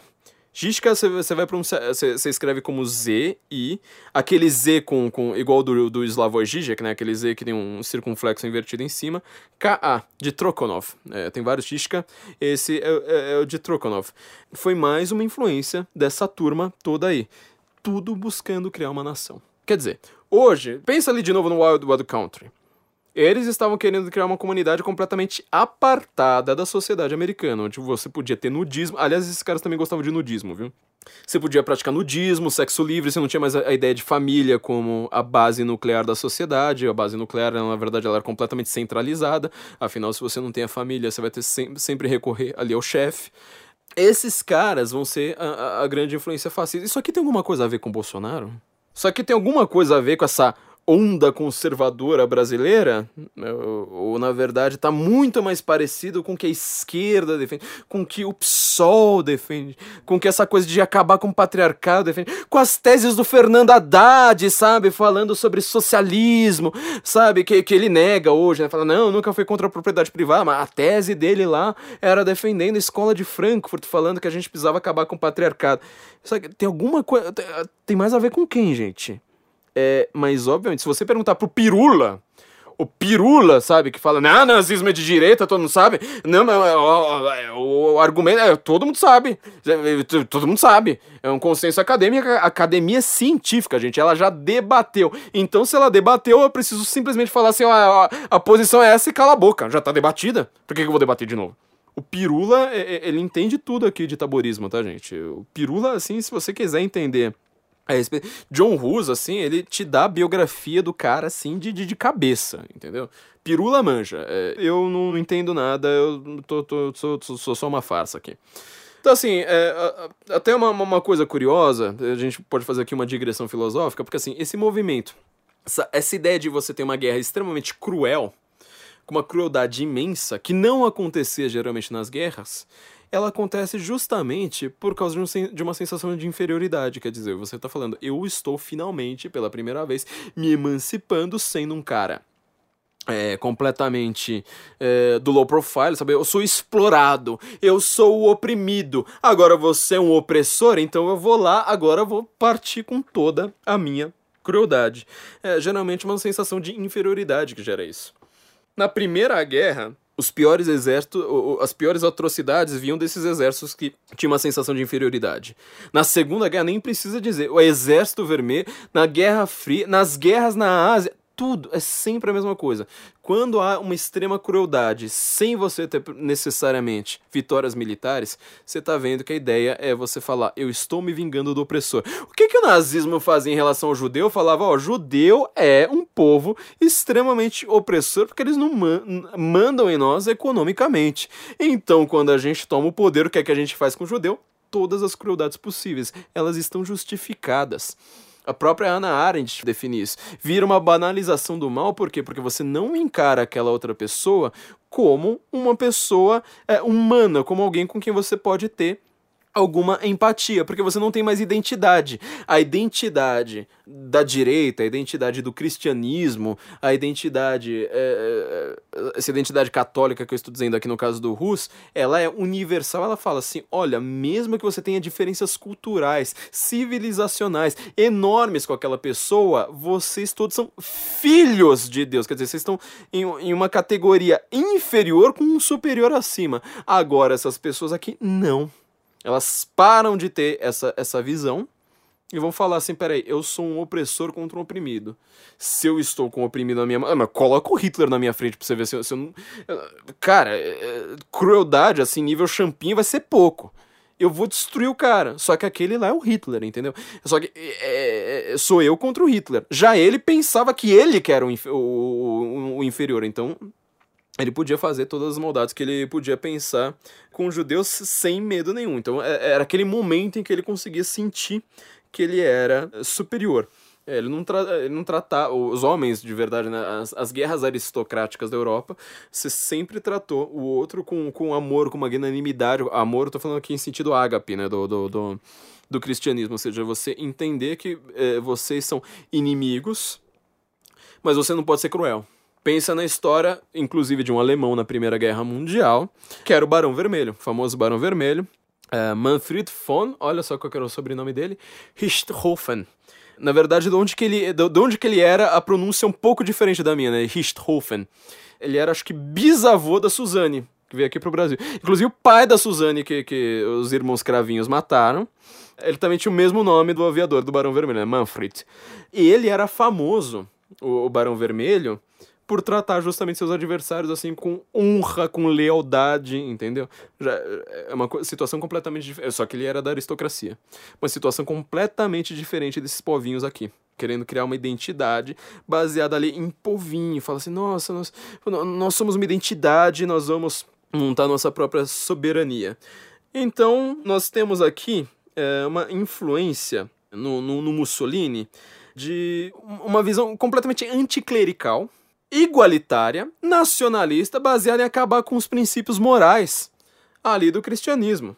Inclusive no século XIX, lá no finalzinho, bem no final, quase na mudança ali pro século XX, vai acontecer um movimento de algumas organizações ligadas a sociedades secretas, a sindicato, a não sei mais o que, uma espécie assim de, vamos dizer, como se fosse teologia da libertação hoje, que esse movimento se chama Los von Rom-Bewegung. É um movimento, Los é, é tipo away, né, é, é, tipo sair de Roma, saia da, influ da, da influência de Roma, que era basicamente a continuação da Kulturkampf do Bismarck. Bismarck unificou a Alemanha expulsando a influência católica ali, sobretudo no norte da Alemanha. Na Baviera ele não conseguiu. Baviera é quase 100% católica ainda hoje. É, e tem uma tendência até hoje a odiar o Bismarck. Odiar, fala assim, olha, não gostamos disso. Inclusive os movimentos separatistas da Alemanha são é, na Baviera. 33% no último survey, é, na última pesquisa dos bávaros falaram assim: nossa, nós realmente queremos ter nos apartar da Alemanha. A Alemanha lá no norte, veja essa Angela Merkel. Ela só faz maluquice. Pior, etnicamente eles também não são 100% alemães. Os, os alemães do norte são germânicos de fato, os alemães do sul são germânicos com celtas. É, enfim, é, é, é, você vê como é que é esse negócio dá voltas. Mas a Baviera foi o estado que não votou no Hitler. Foi o Estado que falou assim: não, não, não vou votar. Ué, mas o Hitler não fez marchas em Munique? Fez, justamente para mostrar o poder. Falou assim: olha, você aí, ô população local, vocês me obedeçam. Porque o, o nazismo, ele inclusive, ele surge em Munique. Só que a, própria Baviera nunca aceitou o, o, nazismo. Ele foi ganhar votos lá no norte. Foi onde que ele, ele conseguiu ganhar. E quando ele, quando ele ganha de fato poder, a primeira coisa que ele faz é: bom, agora vamos marchar ali no sul. Vamos chegar em Munique e mostrar nosso poder, assustar a população mesmo. De novo, a gente está tendo um movimento anticlerical, esse Los vom Rom Bewegung. Isso aí foi, eh, teve, teve muita influência ali na, na, na visão do, do, do Mussolini. E aí foi uma hora em que você começou a pegar esse Rus, que ele era considerado simplesmente um, um nacionalista boêmio é, de segundo escalão ali, que, que, pra, sem, sem, importância, que ninguém dava importância. De repente todo mundo fala assim, nossa, vamos lançar vários livros sobre Rus na Alemanha. Agora vai ter livros sobre Rus adoidado. Só que Rus tem, ele tem um problema, né? Ele tem um nome bem pouco alemão. Fala assim, sabe o que a gente vai fazer? Coloca um outro S. Rus é H-U-S. Colocar outro S, pronto, sou um pouquinho mais alemão. Começa a ter um, um som mais alemão. Foi uma grande influência do nazismo isso aí. Ah, nacionalismo. Já aconteceu um nacionalismo étnico em que nós podíamos fazer o que nós quiséssemos, sem as amarras de um corpo internacionalista estrangeiro, como a Igreja Católica, ou de outros estrangeiros dominando-nos economicamente, como os judeus. Esses alemães nacionalistas eles achavam, eh, como eu disse, né, que, que, que a, a, igreja de Roma ela era latim eslava e ela era artfremd ela era alienígena. Não era só estrangeira, ela era assim, um corpo estranho na Alemanha. A gente precisa acabar com essa igreja católica. O que, que é considerado sim, justamente o que, que é a ultradireita hoje? São movimentos ou católicos ou movimentos evangélicos. Que eles querem justamente fazer aquilo que os inimigos do nazismo faziam. Então, já que você quer pensar por dicotomia, ah, o nazismo é de direita porque ele foi contra a extrema esquerda. Bom, então toma cuidado com isso aqui, porque eles primeira coisa que eles fizeram. Eles foram lidar com comunistas, ó, já com a guerra acontecendo. Já com, com os conservadores, eles lidaram de cara. O princípio deles era falar assim: a gente precisa acabar com os conservadores. É, e os judeus, óbvio, além de serem, em sua maioria, de origem eslava, os judeus na Alemanha, você pode reparar, o judeu alemão geralmente ele tem um sobrenome eslavo. Tem aquele sobrenome polonês, aquele sobrenome russo, cheio de Bravski, Birski, então era fácil também identificar, falar assim, eslavo, povo de escravos. Significa realmente isso, povo de escravos. Tudo loiro de olho azul, viu? Pra quem acha que o, o Hitler era simplesmente um racista é, igual hoje, né? Tipo, ah, sou loiro, acabou. Tudo loiro de olho azul, esses eslavos, mas ele é, odiava esses judeus. E eles odiavam, sobretudo, a aristocracia, porque a aristocracia protegia os judeus os Habsburgos, sobretudo, né? Isso vai ser uma diferença do que vai acontecer na Rússia. Olha só como a coisa é. Na Rússia teve o, o pogrom, né? Que a gente escreve pogrom. Sobretudo com a Catarina Grande ali no século XIX. Ou seja, foram grandes movimentos antissemitas querendo expulsar os judeus, fazendo coisas horríveis com os judeus. Praticamente ali uma prévia do Holocausto. Antes até da Revolução Russa. Porque aquela aristocracia russa ali dos Romanov é, não gostava de judeus, sempre foram antissemitas. Já a aristocracia, é, sobretudo austríaca, é, mais católica de toda, ela não seguia isso. Certo? Para você entender o que é o fascismo, pra você, é, não vou explicar por, por que, que eles eram antissemitas, você vai ter que ouvir aquele, aquele outro episódio nosso. Só que para você entender por que, que eles eram nacionalistas, por que, que eles defendiam essas coisas, por que, que eles eram uh, todos com essas ideias que eles tinham, você precisa entender isso aqui. Você não vai conseguir entender isso simplesmente falando, ó, oh, eles eram nacionalistas, portanto eles eram de direita. Porque isso aí não faz muito sentido. Obviamente, se você perguntar pro Karnal, Leandro Karnal, ele vai falar que eu estou delirando, né? Porque a ah, direita delirante. Aí ele vai falar bem devagar, porque aí dá a impressão de que ele refletiu muito cada palavra que ele falou. Mas é um analfabeto. É gente que não sabe do que está fazendo. Então, isso aí funcionou como uma certa neurose ali no começo do, do, do, do século XX, porque você fala assim: bom, socialismo marxista não dá certo.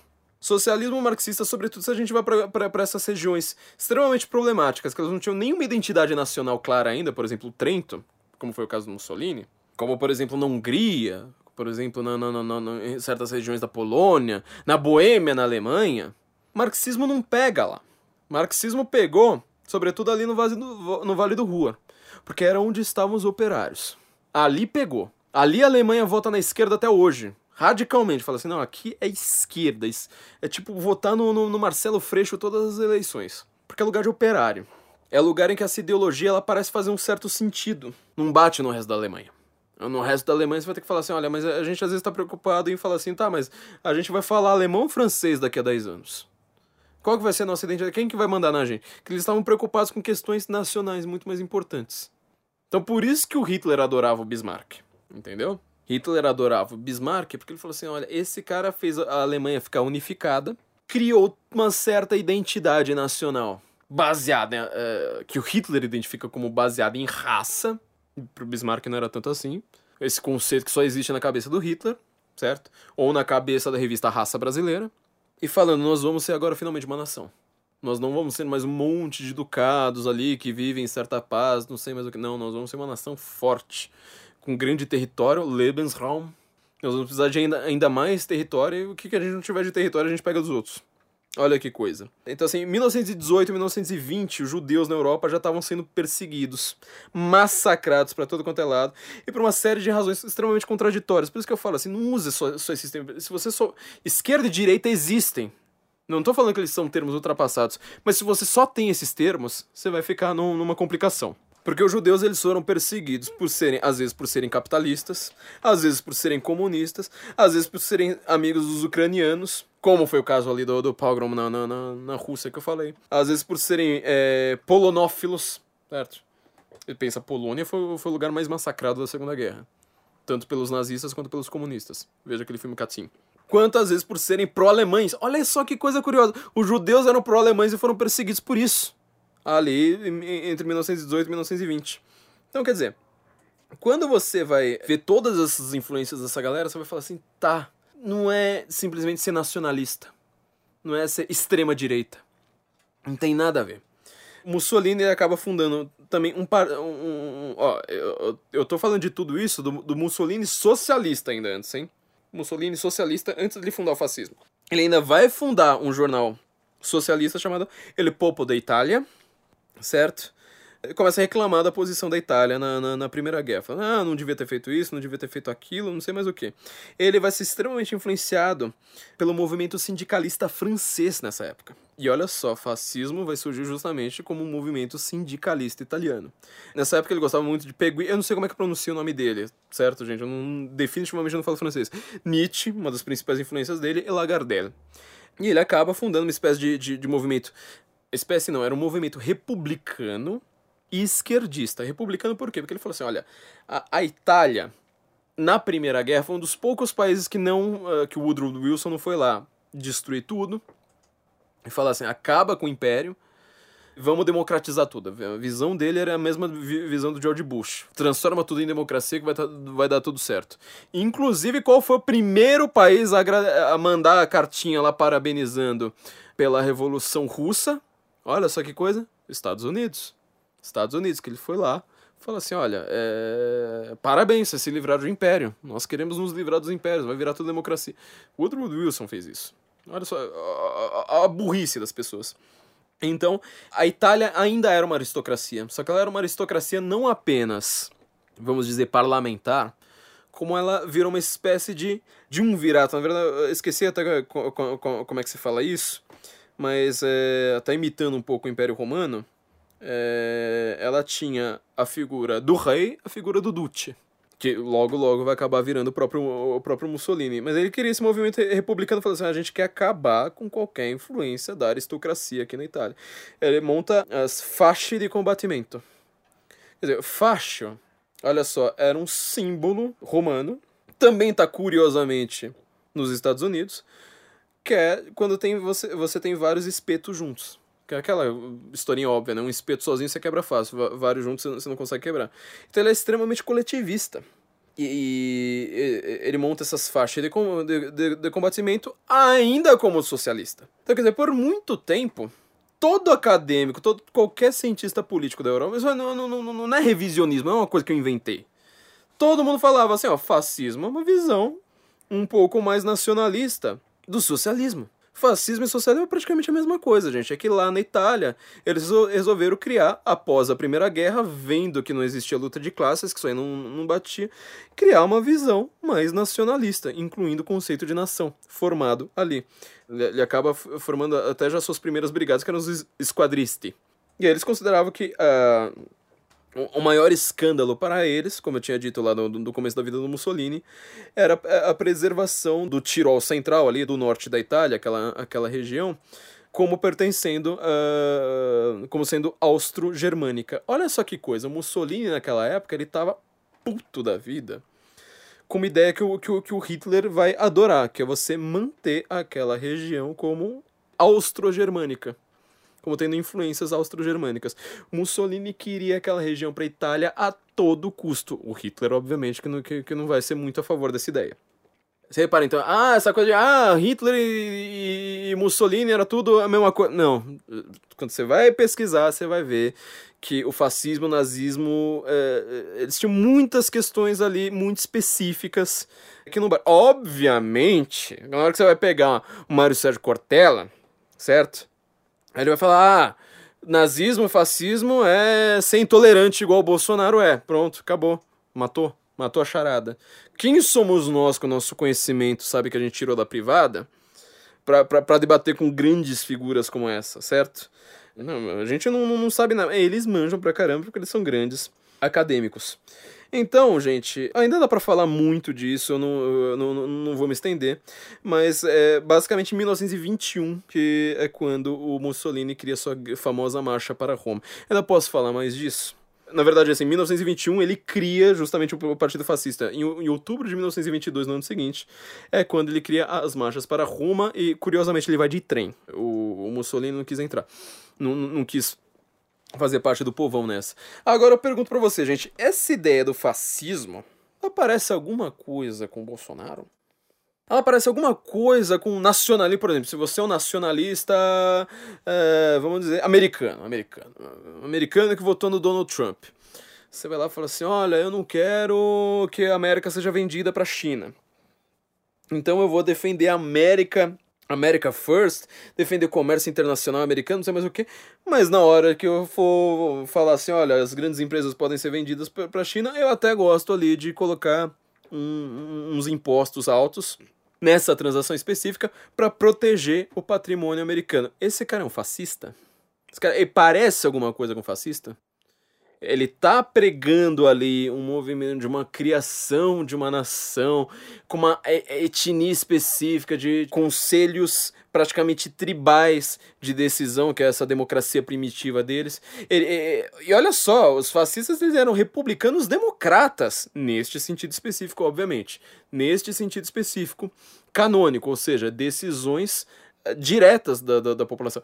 Fascismo, movimento plebiscitário tem um, um, um, um, rapaz aí, eu, eu nunca lembro o nome dele, eu, eu tentei pesquisar antes de, de, de, de, de, de vir para cá, mas acabei não, não, nem achando. É, é, um cara que ele é um revisionista stalinista, é, brasileiro e fala russo, assim, todo mundo fala que ele fala russo muito bem, a perfeição. E ele fala assim: não, Stalin era extremamente democrata. E pega aqueles livros. Tem uma editora aí brasileira que fica publicando esse tipo de coisa.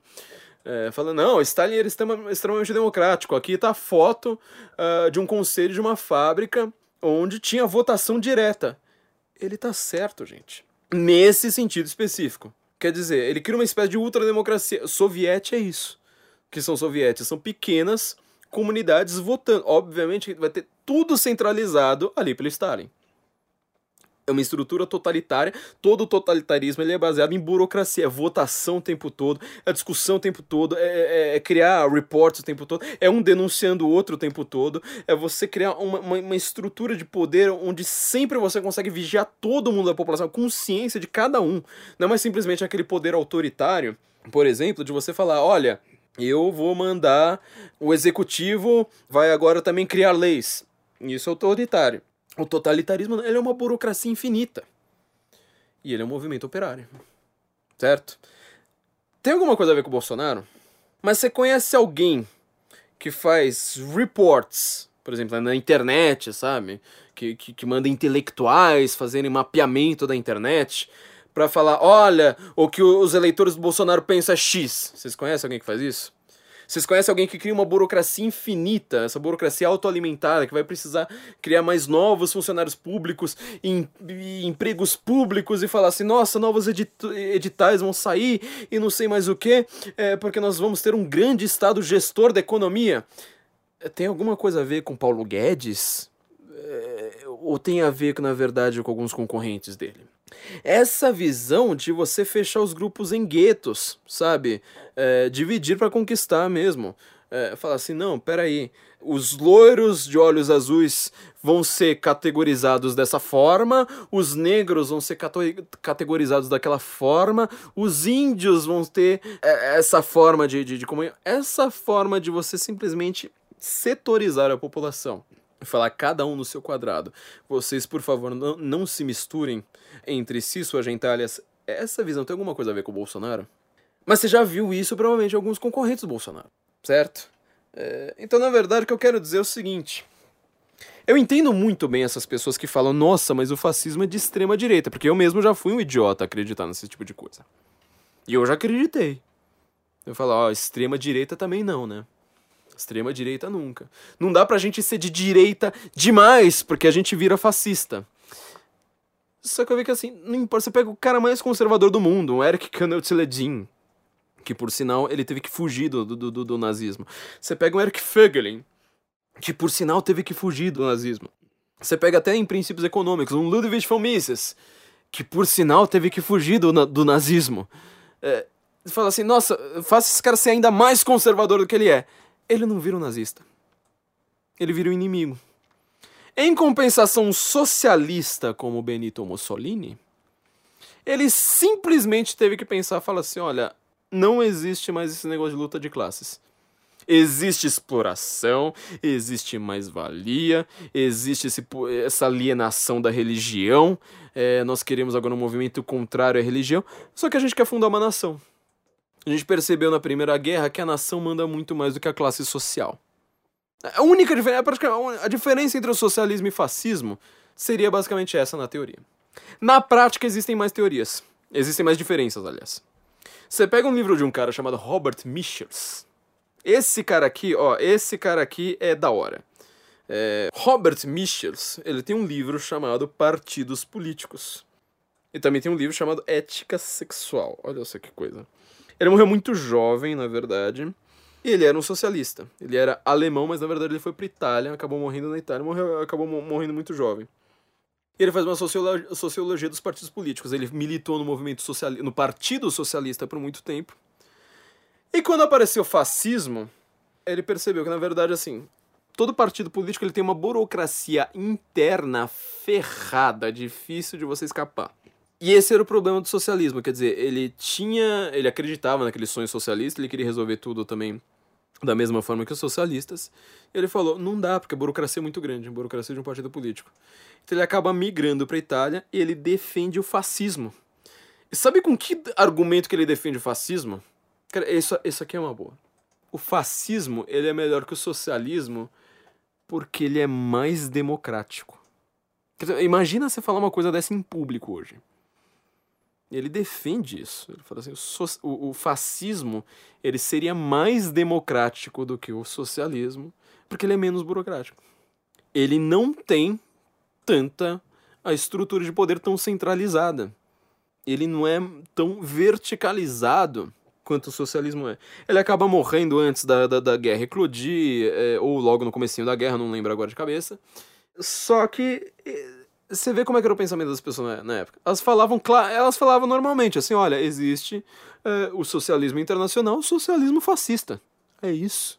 Da mesma forma, para quem não sabe, na verdade, eu consigo explicar até por que algumas pessoas chamam o nazismo de direita. Quando eclode a Guerra Civil Espanhola, eu não entendo muito de eu não entendo quase nada de história da Espanha, viu, gente? História de Espanha, Portugal, para mim Portugal parou a história quando descobriu o Brasil. Fukuyama aqui, foi lá, foi, foi o fim da história para Portugal. Mas na Guerra Civil Espanhola, você teve ali um embate entre as legiões do Franco, certo, de um lado, e os socialistas de outro. Eles são concorrentes. Não é que eles são inimigos, né, necessariamente. Eles são concorrentes. Eles têm um inimigo em comum. Eles todos odiavam a Igreja Católica. O Ortega y Gasset ganhou muito destaque na Espanha, até mesmo entre quem não entendia ele, justamente porque ele falou assim: oh, estou escrevendo no meio da Guerra Civil Espanhola, eu sou contra os fascistas, sou contra os socialistas. Ponto, é esse cara que você precisa ler. José Ortega Gasset. Na Guerra Civil Espanhola, quando aconteceu isso, a forma como você, de fora, o, a comunidade internacional falava das, dos exércitos da Guerra Civil Espanhola era exatamente assim. Fala assim, existe a esquerda de um lado, mas fala assim, por oposição, então você vai chamar os fascistas de direita. Quer dizer, antes mesmo da Segunda Guerra, certo? Só que nenhum fascista nunca se chamou de direita. Pra não dizer que nenhum. Teve um tal de Antônio alguma coisa, eu esqueci o nome desse cara, mas ele, ele é vivo hoje, ou estava vivo até há pouco tempo, que ele falava assim: ah, não, a direita para mim ela precisa ser fascista por causa disso. Foi o único, único. Nenhum fascista se considerava de direita. Eles falam, claro, nós somos socialistas ou nós somos fascistas porque nós cansamos do socialismo. O socialismo aí já estava sendo entendido como marxismo, socialismo marxista. E outra coisa, isso aqui me pergunta também o tempo todo, eu falo assim, não, ó, você gosta bastante do Eric Fögelin? Eu fui ler ali no Eric Fögelin, geralmente ali, sei lá, Hitler e os Alemães, ou sei lá que livro, às vezes ele vai lá e solta, tipo, olha, na, na, na Alemanha tinha lá os sociais-democratas na esquerda, é, os conservadores e nazistas na direita. Então, eles não eram nazistas? Então, isso aí é a mesma coisa que você usar um, uma, uma palavra no sentido como uma citação. Fala assim, as pessoas começaram a chamar os nazistas de, de direita, sobretudo esquerda, falando, não quero mais associação com esses caras. Eles acabaram com o pacto Ribbentrop e Molotov. Eles invadiram a Rússia na maciota, falando, ó, a gente não vai invadir, tá bom, então a gente tira os soldados da fronteira. Aí vai lá e invade. Pô, eu não quero mais. Só que existiu esse pacto. Por que, que ninguém fala desse pacto? Por que que, por exemplo, esse, esse, esse, bando de gente que fica falando ah, não, mas claramente de direita, nacionalista e nunca explica por quê, por que que ele não fala, não, não, não fala isso? Por que que o Clayson não fala isso, sabe? É, por que, que o canal do Otário não fala isso? Por que, que o casal Minecraft lá dos Pokémon não, não, não fala do, casal, do, do, do, do, Pacto Ribbentrop e Molotov? É, eu já falei aqui um textinho de três páginas, mas acho que eu, que eu acho bastante curioso a respeito disso. É, cinco páginas, sei lá, um pouquinho mais que isso só de um dos meus grandes ídolos, que é um helenista francês, maior helenista que eu conheci na vida, morreu há pouco tempo, Jean-Pierre Vernant, é, que no seu livro Mito e Política, ele explica lá no finalzinho, ele vai falar de política de verdade, em vez de falar só de política da Grécia Antiga. Ah, a gente falou de Grécia Antiga no final das contas, né? Lá no finalzinho ele vai lá e fala assim, olha, eu tenho um texto chamado O Buraco, o Buraco Negro do Socialismo. Ele explica por que, que ele ficou puto com o Partido Socialista Francês, ele falou: para mim, na hora, eu sempre me, me considerei um antifascista. Na hora que tá para eclodir a guerra e eu vejo o Partido Comunista Francês elogiando o pacto Ribbentrop-Molotov entre Hitler e Stalin e falando: Nossa, finalmente nós temos um pacto aqui com Hitler, que maravilha! Contra a Inglaterra imperialista. Você falou assim: então esquece, falou aí galera, camarada Vernan é, non plus. É, não existe mais. Então, você vê que, na verdade, a esquerda, muita gente da esquerda no século XX, ficou puta da vida com os partidos comunistas e socialistas pelo apoio ao nazismo. Aí hoje aparece uma turminha lá falando: Ai, mas o, o, a embaixada alemã já confirmou, já tá provado que é de direita. Por quê? Porque um, par, um, um político social-democrata, tipo o José Serra dele, sabe? O Tasso Gereissati dele, o Geraldo Alckmin deles, vai lá e fala assim: é de direita. Ah, pronto, a embaixada tá aprovada. Primeiro lugar, não foi embaixada, foi consulado de Recife. Se você não sabe a diferença entre embaixada e consulado, já começa a ver que é, você tá meio errado. E segundo, era uma citação de um político, só isso. Em ciências humanas, você não pode usar a mesma metodologia das ciências exatas. Nas ciências exatas, se eu tenho uma observação, aquilo ali é factual. Eu só preciso cuidar da minha interpretação da minha observação. Mas a observação ali tá lá, claro, ó. Tipo, ó, um mais um é igual a, a, a quanto? Eu coloco um, um, um, lápis, coloco outro lápis, observei e falo assim, ah, formou dois, beleza. Tá, tá observado, dá dois certo? Agora, nas ciências humanas, quando eu observo alguém falando assim, ó, oh, o cara ali falou que é de direita, a posição do falante também, ou, ou do objeto ali no caso, ele também é sujeito, ele também tem interesses. Não dá mais para usar a mesma coisa. Porque aí seria a mesma coisa que eu falar assim, ah, mas eu também falei que não é. Então pronto. E olha que eu não tô falando que é de, de esquerda, mas por favor, não, não falem isso pros retardados deixa os caras me xingarem, deixa os caras falarem assim, ah, mas ele acredita que é de esquerda, ele acredita que é de, que é de esquerda, ele acredita que é de esquerda, porque assim você já, já, já tem a prova ali, fala assim, ó, o cara tá falando sem saber do que eu tô falando, entendeu? Então assim, gente, tem ameaça fascista no Brasil? Felizmente não, porque o cara tá com 40%, o cara da ameaça fascista, ele tá com 40%, entendeu? quem tá ganhando essas eleições não tem nenhuma possibilidade de ser fácil. Ah, mas ele é autoritário, ele já falou em tortura, já falou em fuzilar, já falou não sei mais o que. Cara, é, eu acho que realmente é uma coisa meio tosca você fazer isso hoje. Só que eu vou ter que voltar agora pro Império Romano e falar assim, meu, pega as cartas do Cícero ali, vê se ele não falava do mesmo jeito. Fala, ah, tem que mandar matar mesmo. Esse cara, ele tem um nariz feio, adunco, não sei mais o que, ridículo. Tinha que torturar desmembrar esses caras todos. Tá lá. Tudo quanto é carta do Cícero fala isso. Porque existe uma coisa chamada decoro. Quer dizer, a ideia de que você precisa ter esse decoro, ela é muito mais social ela não deve entrar tanto no âmbito político. Porque senão você tolhe o político de falar a verdade. Se não tivesse essas regrinhas, eu ouviria o Lula falar em público o que ele fala quando ele é pego no grampo da Odebrecht. Entendeu? No, no grampo ali do Moro, aliás. Porque o Lula, até a Marta Suplicy fala isso. O Lula sempre achou que o homossexualismo era doença. O Lula sempre achou que o lugar da, da mulher é, era no tanque. Lembra lá da Miriam Cardoso, aquela mulher lá do, do que o Collor usou um dia antes do, do, do, do acho que do primeiro turno, na campanha dele? Que era a primeira mulher do, do, do Lula falando, ó, Lurian, quando nasceu, ele chegou lá e falou assim, aborta. E o gravidez falou assim, aborta. Aí quando ela nasceu, ele foi lá na maternidade, eu fui lá, entreguei ela para ele, tirei todo mundo da sala e falei assim, agora você mata. Quero ver, agora você mata. Olha só que coisa poderosa para você falar para as feministas de hoje. Elas não são todas pro aborto? Então, e aí, como é que elas defenderiam o Lula nessa? Falei assim, o Lula tava certo? Aí é feminicídio, né? Aí complica. E, esse é o Lula. Só que o Lula, ele passa pelo filtro Duda Mendonça, ele passa pelo filtro João Santana, ele passa pelo filtro da mídia. Ele não segue isso. O Bolsonaro não. O Bolsonaro ele fala o que ele pensa. E todo mundo fala, ó, político tinha que morrer, tinha que mandar a Dilma Rousseff ser pendurada pelo saco em praça pública. Todo mundo fala isso. Isso tem alguma coisa a ver com fascismo? Isso tem alguma coisa a ver com esse cenário tenebroso que eu descrevi aqui? Fascismo, de fato, é um movimento muito específico que aconteceu na Europa por razões muito uh, europeias, muito, muito pertinentes àquele país. Do lado, assim, você vai ali pra, pra, Grécia ou você vai pra, pra França, que são países muito mais definidos há muito mais tempo, pode ser nacionalista o quanto for, não vira fascista. Pode ser intolerante o quanto for, não vira fascista. Pode ser, sei lá, o quanto for, não vira fascista. Fascismo foi uma realidade específica daqueles países, certo? Então, assim, gente, é, essa é a minha forma de, de mostrar se, se eu sei da, das coisas ou não. Tinha muito, muito mais coisa para falar, só que assim, eu quis parar aqui exatamente na hora que ele faz o, movimento fascista, que era para ver a, a, as origens, senão a gente não iria acabar nunca, certo? Muito disso, como eu disse, é, vai estar tá no meu futuro curso a respeito de nazismo. Eu quero fazer isso provavelmente a partir do ano que vem, não sei se no ano que vem eu ia estar tá pronto, mas eu quero fazer a partir do ano que vem pra vocês entenderem o que a academia não ensinou para vocês a respeito de nazismo, a respeito de fascismo, certo, gente? Então, assim, eu só quero deixar bem claro agora para as pessoas: se você acredita mesmo em ameaça fascista, leia um pouquinho mais do que seu professor.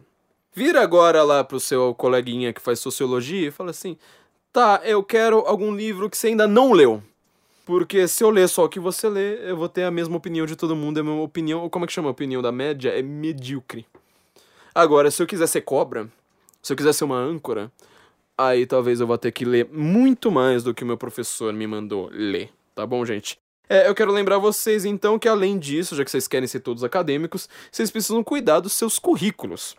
E seus currículos provavelmente estão muito mal escritos porque vocês são pessoas que seguem essa média medíocre de todo mundo. Então eu sempre recomendo a vocês é, deixarem os seus currículos na mão da CV para VC, nosso primeiro sponsor daqui, que eles entendem tudo de mercado de trabalho, são headhunters há muito tempo, eles estão na porta do mercado de trabalho, na porta de entrada, lasciate ogni speranza voi che entrate, e eles manjam tudo de como fazer currículo. Como o Roberto Burgos já falou aqui alguns episódios para trás, um currículo geralmente não é que ele tá ruim, é que ele é mediano. Ele é simplesmente um currículo que ninguém vai prestar atenção. Um headhunter nunca vai gastar se ele gastar 5 segundos olhando seu currículo, é muito. Se ele gastar 10, assim, é a glória. Então você precisa ter um currículo que chame atenção. Esses caras vão fazer o currículo para você, eles vão saber tudo a seu respeito, vão te escanear, vão te ver ali do avesso e vão fazer um currículo adequado para você, você vai conseguir a sua vaga. Entende isso? Entenda isso como um dos melhores investimentos que você possa fazer, é, você rapidamente vai ter o retorno desse investimento, porque com uma, uma vaga melhor você logo, logo vai ter mais dinheiro, em questão de muito pouco tempo, provavelmente. Então, entrem lá em sensoincomum.cvpravc.com.br senso incomum nosso site, né? sensoincomum.cvpravc.com.br. Eles vão fazer o currículo para você, literalmente. Eu não se esqueça também da nossa Vista Direita, nosso novo sponsor, que além disso está vendendo camisetas com a âncora do Senso Incomum, ou com este maravilhoso dizer: se você discorda, você está errado. Você sabe o que, que acontece com quem discorda disso que eu acabei de falar, né? É, é um fenômeno é, natural. E nós temos também nossas canecas agora do Senso Incomum comum. Olha que coisa maravilhosa. Então, gente, vejo vocês depois das eleições, já com um novo presidente, com fascismo, começando. Ah, o fascismo, vão afogar os nordestinos, vão matar os gays, vão escravizar os negros. É. Eu, eu, adoro esse mundo de fantasia que as pessoas vivem, mas eu, infelizmente, ainda devo muito à realidade. Então, gente, nos ouvimos na semana que vem. Guten Morgen, Brasília. just solchen Stück schon mal Hur